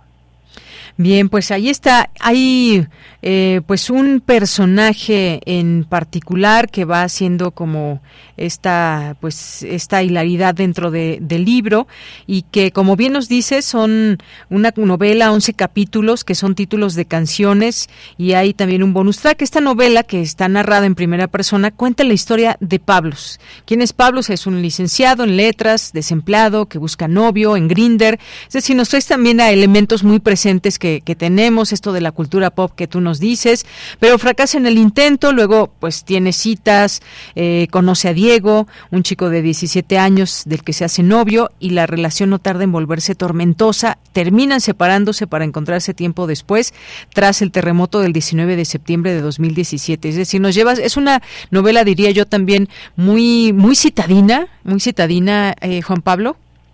Claro, claro que sí, en realidad pues el personaje Pablos es eh, protagonista y él toma la voz de toda la novela, pero yo creo que en este libro la, la protagonista en realidad es la Ciudad de México y es como un mapa de la vida nocturna y de pues las la, mucha gente de la comunidad LGBT y puede encontrarse identificada con, con las expediciones de Pablos por la ciudad. Muy bien. Oye, ya tuviste seguramente algunas presentaciones. ¿Hay alguna en puerta para que invites al público? Claro que sí. Eh, yo de hecho tengo que hacerles dos avisos muy importantes. porque la primera es que voy a presentar el libro eh, la, la, mítica máquina de karaoke, Fondo Cultura Económica, el 11 de agosto, que es viernes, a las 7 de la noche, en la librería Rocío Ajá. Avenida Tamaulipas 202, y me acompaña el escritor, poeta de culto y a Shari López. Vamos a estar así yo presentando este libro y pues eh, esa va a ser como muy importante para mí y yo creo que para todo el público que sigue esta, esta historia, porque es la primera vez que presento en una, en una sede del sello del Fondo de Cultura Económica, entonces es muy, muy especial.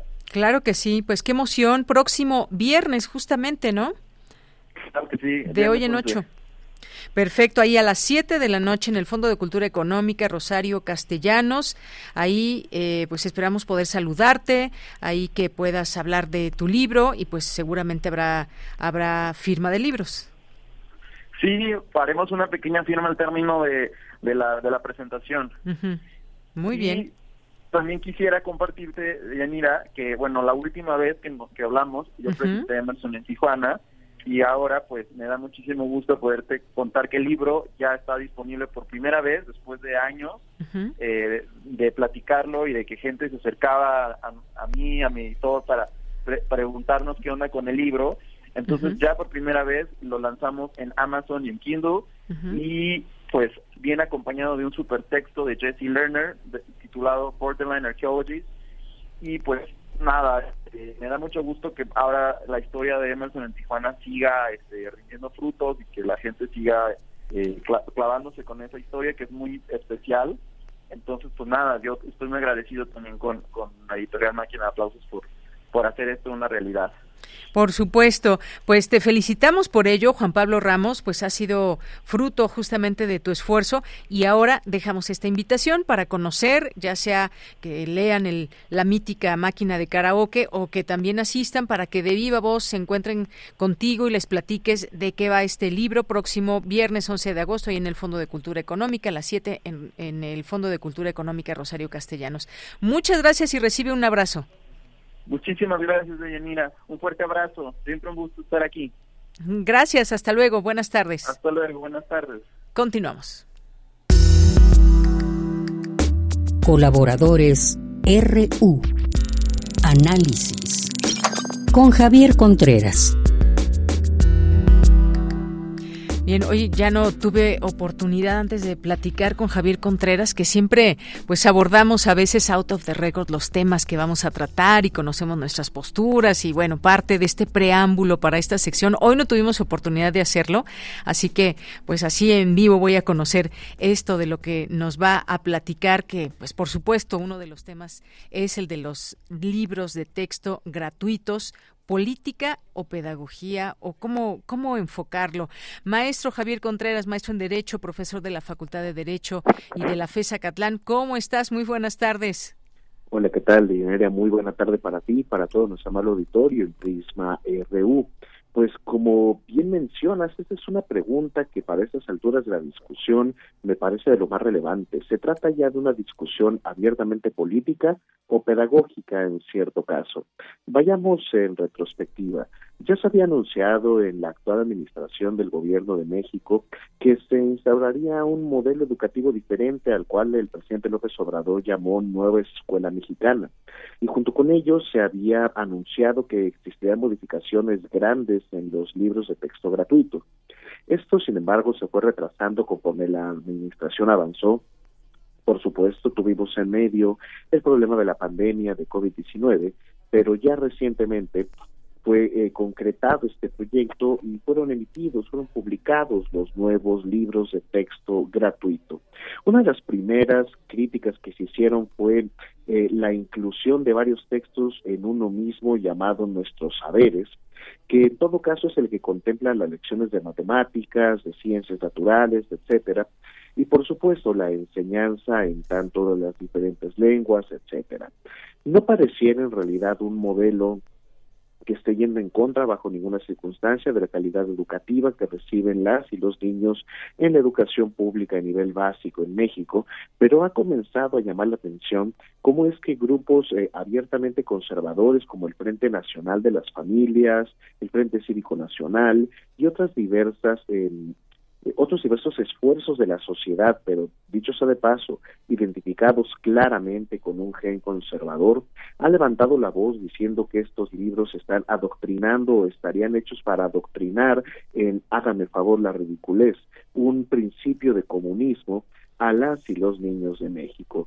Me queda claro que estas personas en su vida han abierto un libro de economía o de teoría política como para que podamos hablar de comunismo en este tipo de debates. Pareciera no solamente ridículo, sino sorprendente y hasta triste que las familias que pertenecen a los deciles más altos de distribución económica no tengan peregrina idea de teoría política y estén pensando que están educando a sus hijos en una ideología de izquierdas de mitad del siglo XX. Ahora bien, pensar en que es izquierdas o derechas me parece algo excesivo para hablar ahora sí en esos términos políticos y pedagógicos de lo que está ocurriendo con los nuevos textos eh, esos textos gratuitos para eh, las y los niños de México. Una de las lecciones más controvertidas que se han anunciado en varios medios de comunicación es la que refiere al conocimiento y exploración de los aparatos reproductivos tanto de hombres como de mujeres y pareciera algo que es escandalizado donde incluso algunos líderes políticos de partidos abiertamente conservadores han llamado a destruir libros. Esto es algo por demás preocupante, porque nos recordaría los tiempos de la Santa Inquisición y del medioevo en el oscurantismo con Savonarola, renunciando al conocimiento y quemando los libros en una suerte de hoguera de vanidades.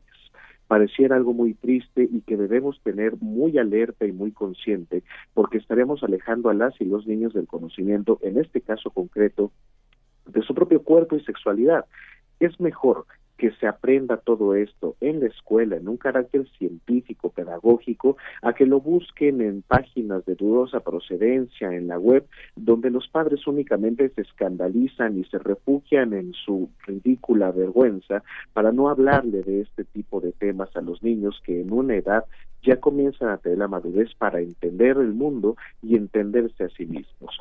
Me parece que esta discusión tristemente se ha vuelto una más bien de corte político para eh, torpedear los esfuerzos de la llamada nueva escuela mexicana, que en algo que realmente abrace y busque el desarrollo humano, científico, curricular de las y los niños en este país. Efectivamente, Javier, en esta en este brete se ha metido a los libros de texto gratuitos, que qué bueno, fíjate, salieron muchos interesados ahora en conocer y en preocuparse por la educación que se dará a las niñas, niños y adolescentes en este país. Eh, lo que pues es lamentable es que pues muchas de esas personas que están criticando que bueno, más allá de todo leen un guion escrito y que son instrumentos para un golpeteo político. A mí me parece esta postura bastante lamentable de gente que no ha leído libros y que tiene espacios radiofónicos, televisivos y demás. Y habrá, habrá quien sí, ya les echó un ojo, ya comenzó a ver esta, estos programas de matemáticas, de español, eh, es decir, todo lo que nos ofrece este libro. Yo también he tenido oportunidad de ojearlos, más no leerlos con detenimiento, son muchos, es mucha información, pero dentro de, dentro de todo ello también creo que es importante decir, a ver, ¿hay algo bueno dentro de todo esto? Y los enfoques que se dan y demás. Creo que por ahí eh, ya hacía falta esto que anunció hoy el presidente, de que la próxima semana van a comenzar estas... Eh, estas conferencias de prensa para informar sobre los libros de texto, porque hasta donde sabemos han participado pedagogos, maestros, ilustradores y demás, pero justamente queremos que también ellas y ellos hablen de todo esto y nos den cuenta de cómo es que se planearon, eh, cómo es que se toma la educación, porque pues mucho se ha dicho y parece ser que ya se subieron al ring político más que al educativo y eso es realmente triste. Yo te diré más a detalle, pude leer el libro de primer grado de secundaria, pero el que va dirigido a profesores, que es Ética, Naturaleza y Sociedades. Y bueno, pues me encontré muchas cosas interesantes, hice aquí mis apuntes, páginas, qué temas, por ejemplo, hay, son índices muy grandes y subtemas también muy variados. Habla desde luchas actuales en México por los derechos territoriales, habla de la geopolítica, las consecuencias ambientales, en fin, me parecen las ilustraciones, sin ser yo ninguna experta ni pedagoga y demás, que pues van acordes con los temas.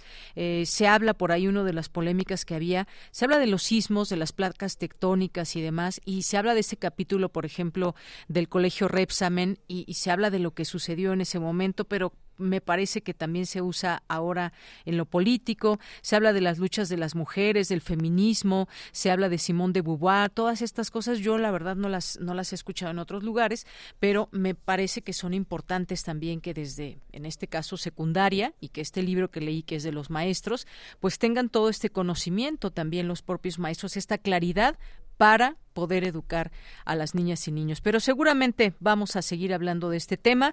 Pasemos al siguiente, Javier. Así es, querida Villanira. Valdría la pena colocar el ojo un momento, una vez más, en este panorama político electoral que nos está ya eh, persiguiendo desde hace bastante tiempo, pero hablar específicamente del conflicto que ocurre entre el presidente López Obrador y la senadora Xochitl Gálvez, pero ya desde la perspectiva de otras autoridades, que en este caso serían las electorales, el INE y el Tribunal Electoral del Poder Judicial de la Federación.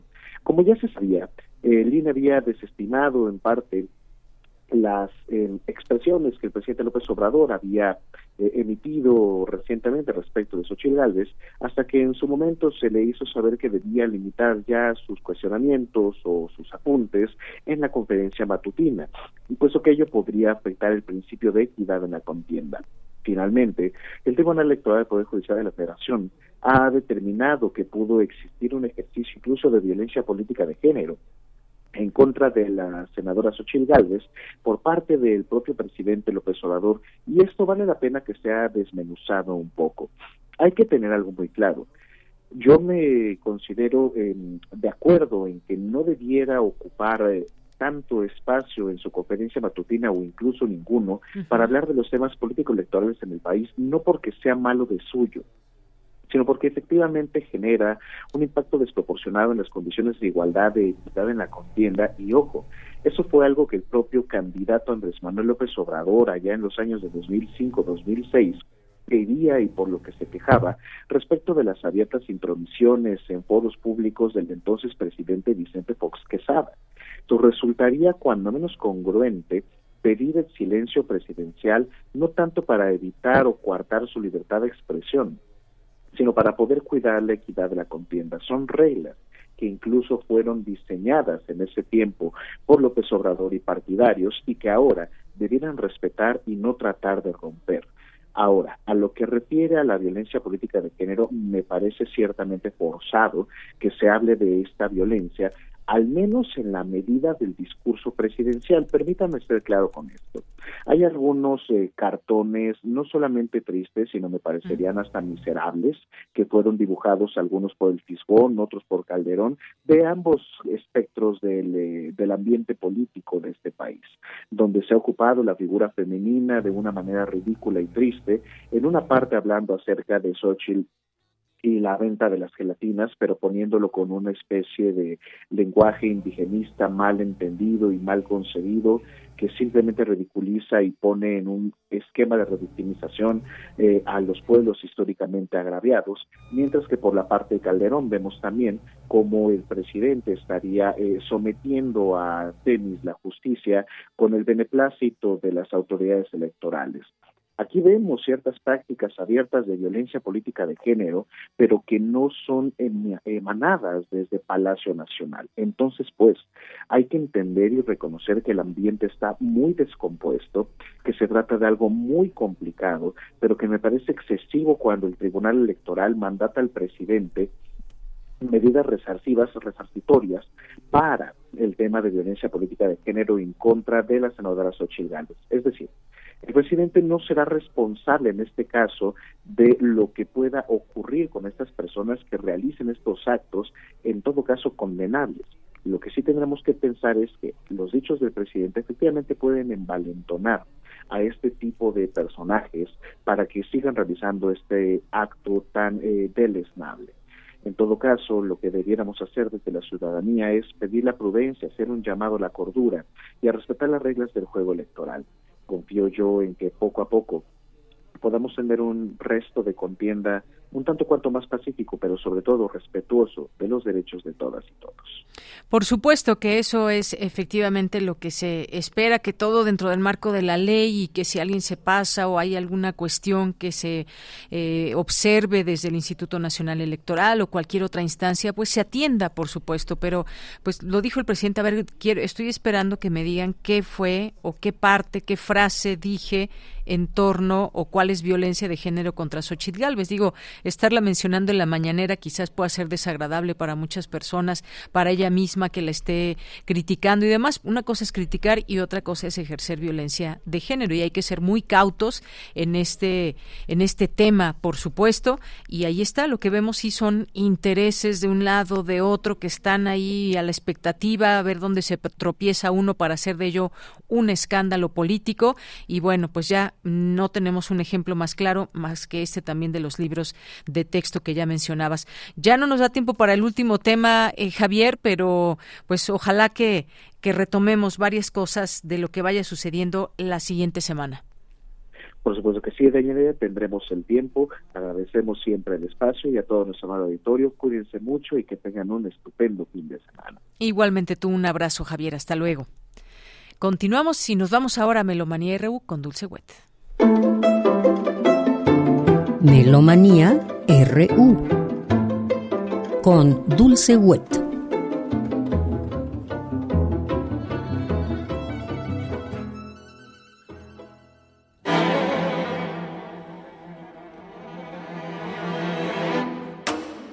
Muy buenas tardes, muy buen provecho, muy buen viaje. Miguel Ángel Ferrini y Dulce Wet les damos la más cordial bienvenida a Melomanía hoy viernes 4 de agosto del 2023, que Olga Neuwirth, compositora austriaca, cumple 45 años.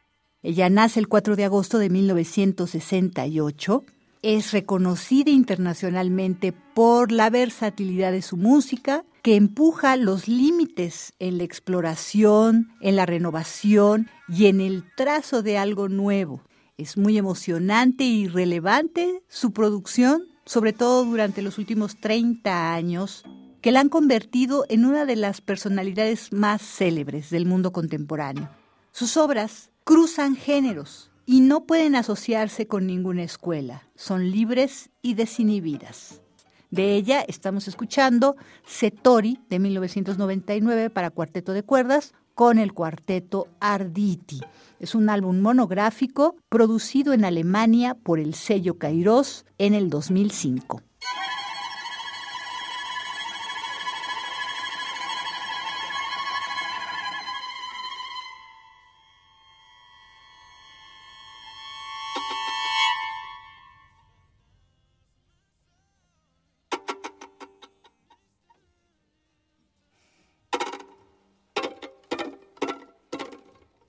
Ahora tenemos la invitación a las últimas actividades, el segundo fin de semana de Diferencial con Alex Brook, Eunice Chanti y Ana Margules.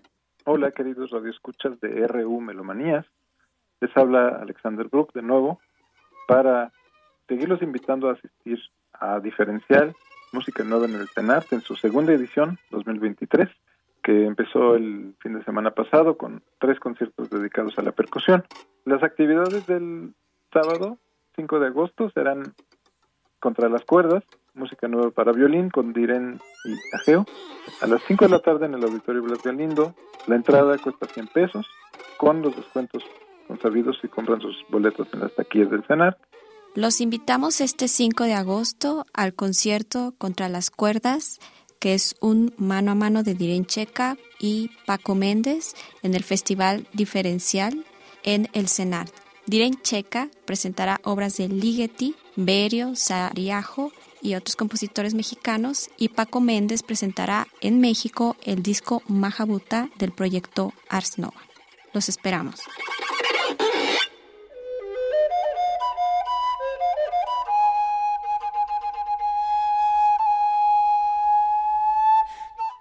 A las 19 horas, pero en el Teatro de las Artes, tendremos Extreme Toro Mariposa, concierto performance ritual de flautas de pico solo y con electrónica a cargo de Ana Margules. Muy buenas tardes, audiencia melómana. Soy Ana Margules y vengo de España para tocar un concierto performance ritual con eh, flautas de pico y electrónica para el ciclo diferencial que se está llevando a cabo en el CENAC. Este concierto se llama Extreme, Toro Mariposa, porque está basado en las sensaciones que dan los extremos, en cómo los extremos al final se pueden tocar. La pieza que tiene el, propio nombre del concierto, Toro Mariposa, que me escribió Arturo Fuentes. Toro Mariposa es un toro con unas patitas muy débiles y es un toro alado, en donde se concentra la fragilidad con la fortaleza del toro. La obra de Agustín Charles, Flatley, se concentra también en el aleteo de una mariposa y el efecto mariposa, ¿no? Este efecto que las alas de mariposa pueden hacer que se haga una tormenta del otro lado del mundo, ¿no? Voy a tocar también una obra de Alejandra Hernández que se, llama Vuelos, recordando a Fidelia, y es una obra maravillosa que es para flauta bajo, flautas mexicanas y electrónica que se hizo entre España y México con mucho amor porque Fidel era nuestra amiga común. Después tocó también Canto a Jana de Gabriel Ortiz, tocó el ritmo de Gonzalo Macías, una pieza acústica para flauta contralto ganassi y toco también Witchy de Gabriela Ortiz. La pieza de Diana Pérez Custodio, Si me juzgan las cortes de amor, está basada en la única obra que se conserva de una trovairix medieval que habla sobre las tristezas del amor, para flauta cuadrada o petzold y voz y electrónica. El concierto performance está construido como si fuera un ritual, que hay una partida, una llegada a un momento climático y un descenso y una ida quizás hacia el más allá. Y de eso más o menos se trata el concierto. Están colaborando conmigo mi hermana Lidia Margúdez, que está haciendo no nada más la iluminación, sino que me ha ayudado mucho con la concepción del espacio, que está también basada en una mariposa con su cuerpo y las alas. Y tengo la fortuna también de contar con Miguel Hernández, que me va a ayudar con la parte de audio. El concierto es a las 7 de la tarde y es entrada gratuita. Pues espero que nos acompañen. Yo creo que todos vamos a disfrutar mucho. Muchísimas gracias.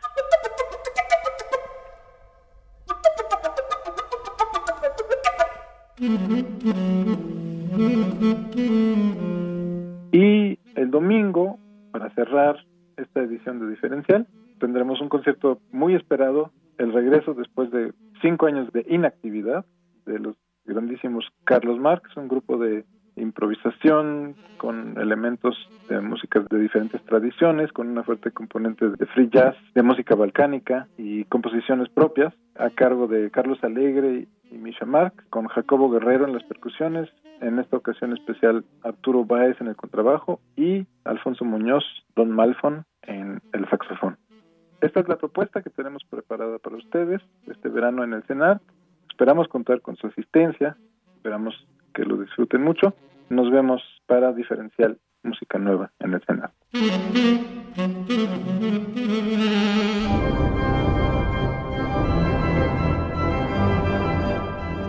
Por último, la invitación del maestro Gustavo Delgado al noveno concierto Maratón Bach.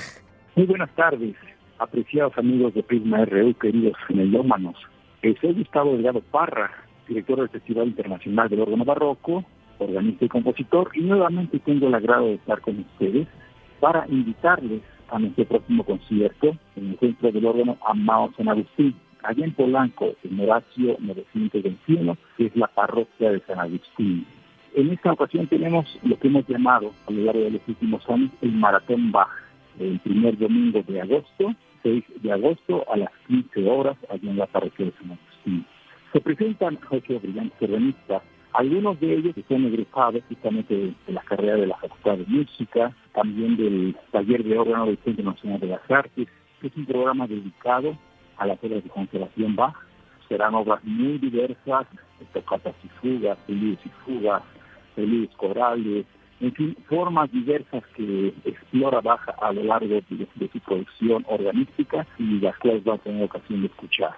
Les invitamos pues a que nos acompañen, es un concierto muy, muy especial, ocho organistas tocando obras de Juan Sebastián este domingo 6 de agosto a las 15 horas en la parroquia de San Agustín, allá en Polanco. Les agradecemos la atención y los esperamos. Que pasen muy buena tarde y hasta pronto. Gracias.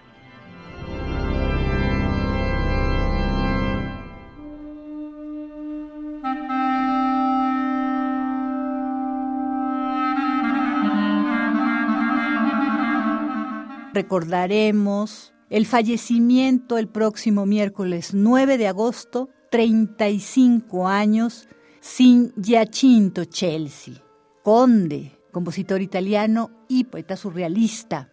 Basa su música en una sola nota, alterada de todas las maneras posibles a través de oscilaciones microtonales, alusiones armónicas y cambios en el timbre y la dinámica. Se ha reconocido realmente como un pionero del espectralismo que influyó a compositores como Tristan Murray y Solange Ancona. En Kia, que estamos escuchando ahora, tercer movimiento, tenemos en el clarinete, que también es compositor, a François Hull, al Turning Point Ensemble, todos dirigidos por Owen Underhill. Esto es un disco canadiense del 2008 del sello Atma Classic.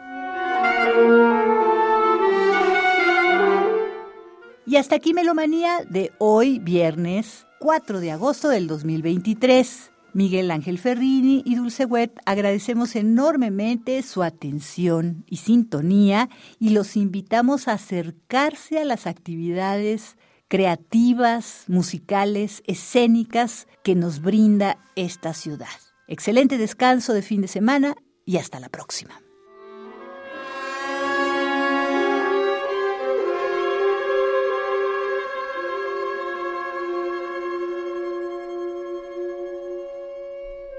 Gracias a Dulce Wet y esta Melomanía RU de este día. Pues con esto nos vamos a despedir. Muchas gracias por su atención. Si alguien se interesa y está la publicación ahí en nuestras redes sociales, recuerden que se está llevando a cabo diferencial música nueva en el CENART y que tenemos cinco pases dobles para el sábado a las 5 de la tarde contra las cuerdas, música nueva para violín y también tenemos para el 6 de agosto cinco pases dobles para que inviten a alguien. Anímense, además es un lugar bellísimo el CENART y pueden caminar por ahí, tomarse algo y además escuchar buena música. El 6 de agosto también a las 5 de la tarde, danzas de los tinituestecos de los tinitustecos más bien. Así que tenemos estos pases dobles para el sábado y para el domingo. Ojalá que los disfruten. Con esto nos despedimos. Gracias a todo el equipo. Que pasen un gran fin de semana y nos escuchamos el próximo lunes aquí en esta misma señal, 96.1 de FM. Soy de Yanira Morán. Gracias, buenas tardes y buen provecho. Radio UNAM presentó Prisma RU. Una mirada universitaria sobre los acontecimientos actuales. Prisma RU. Relatamos al mundo.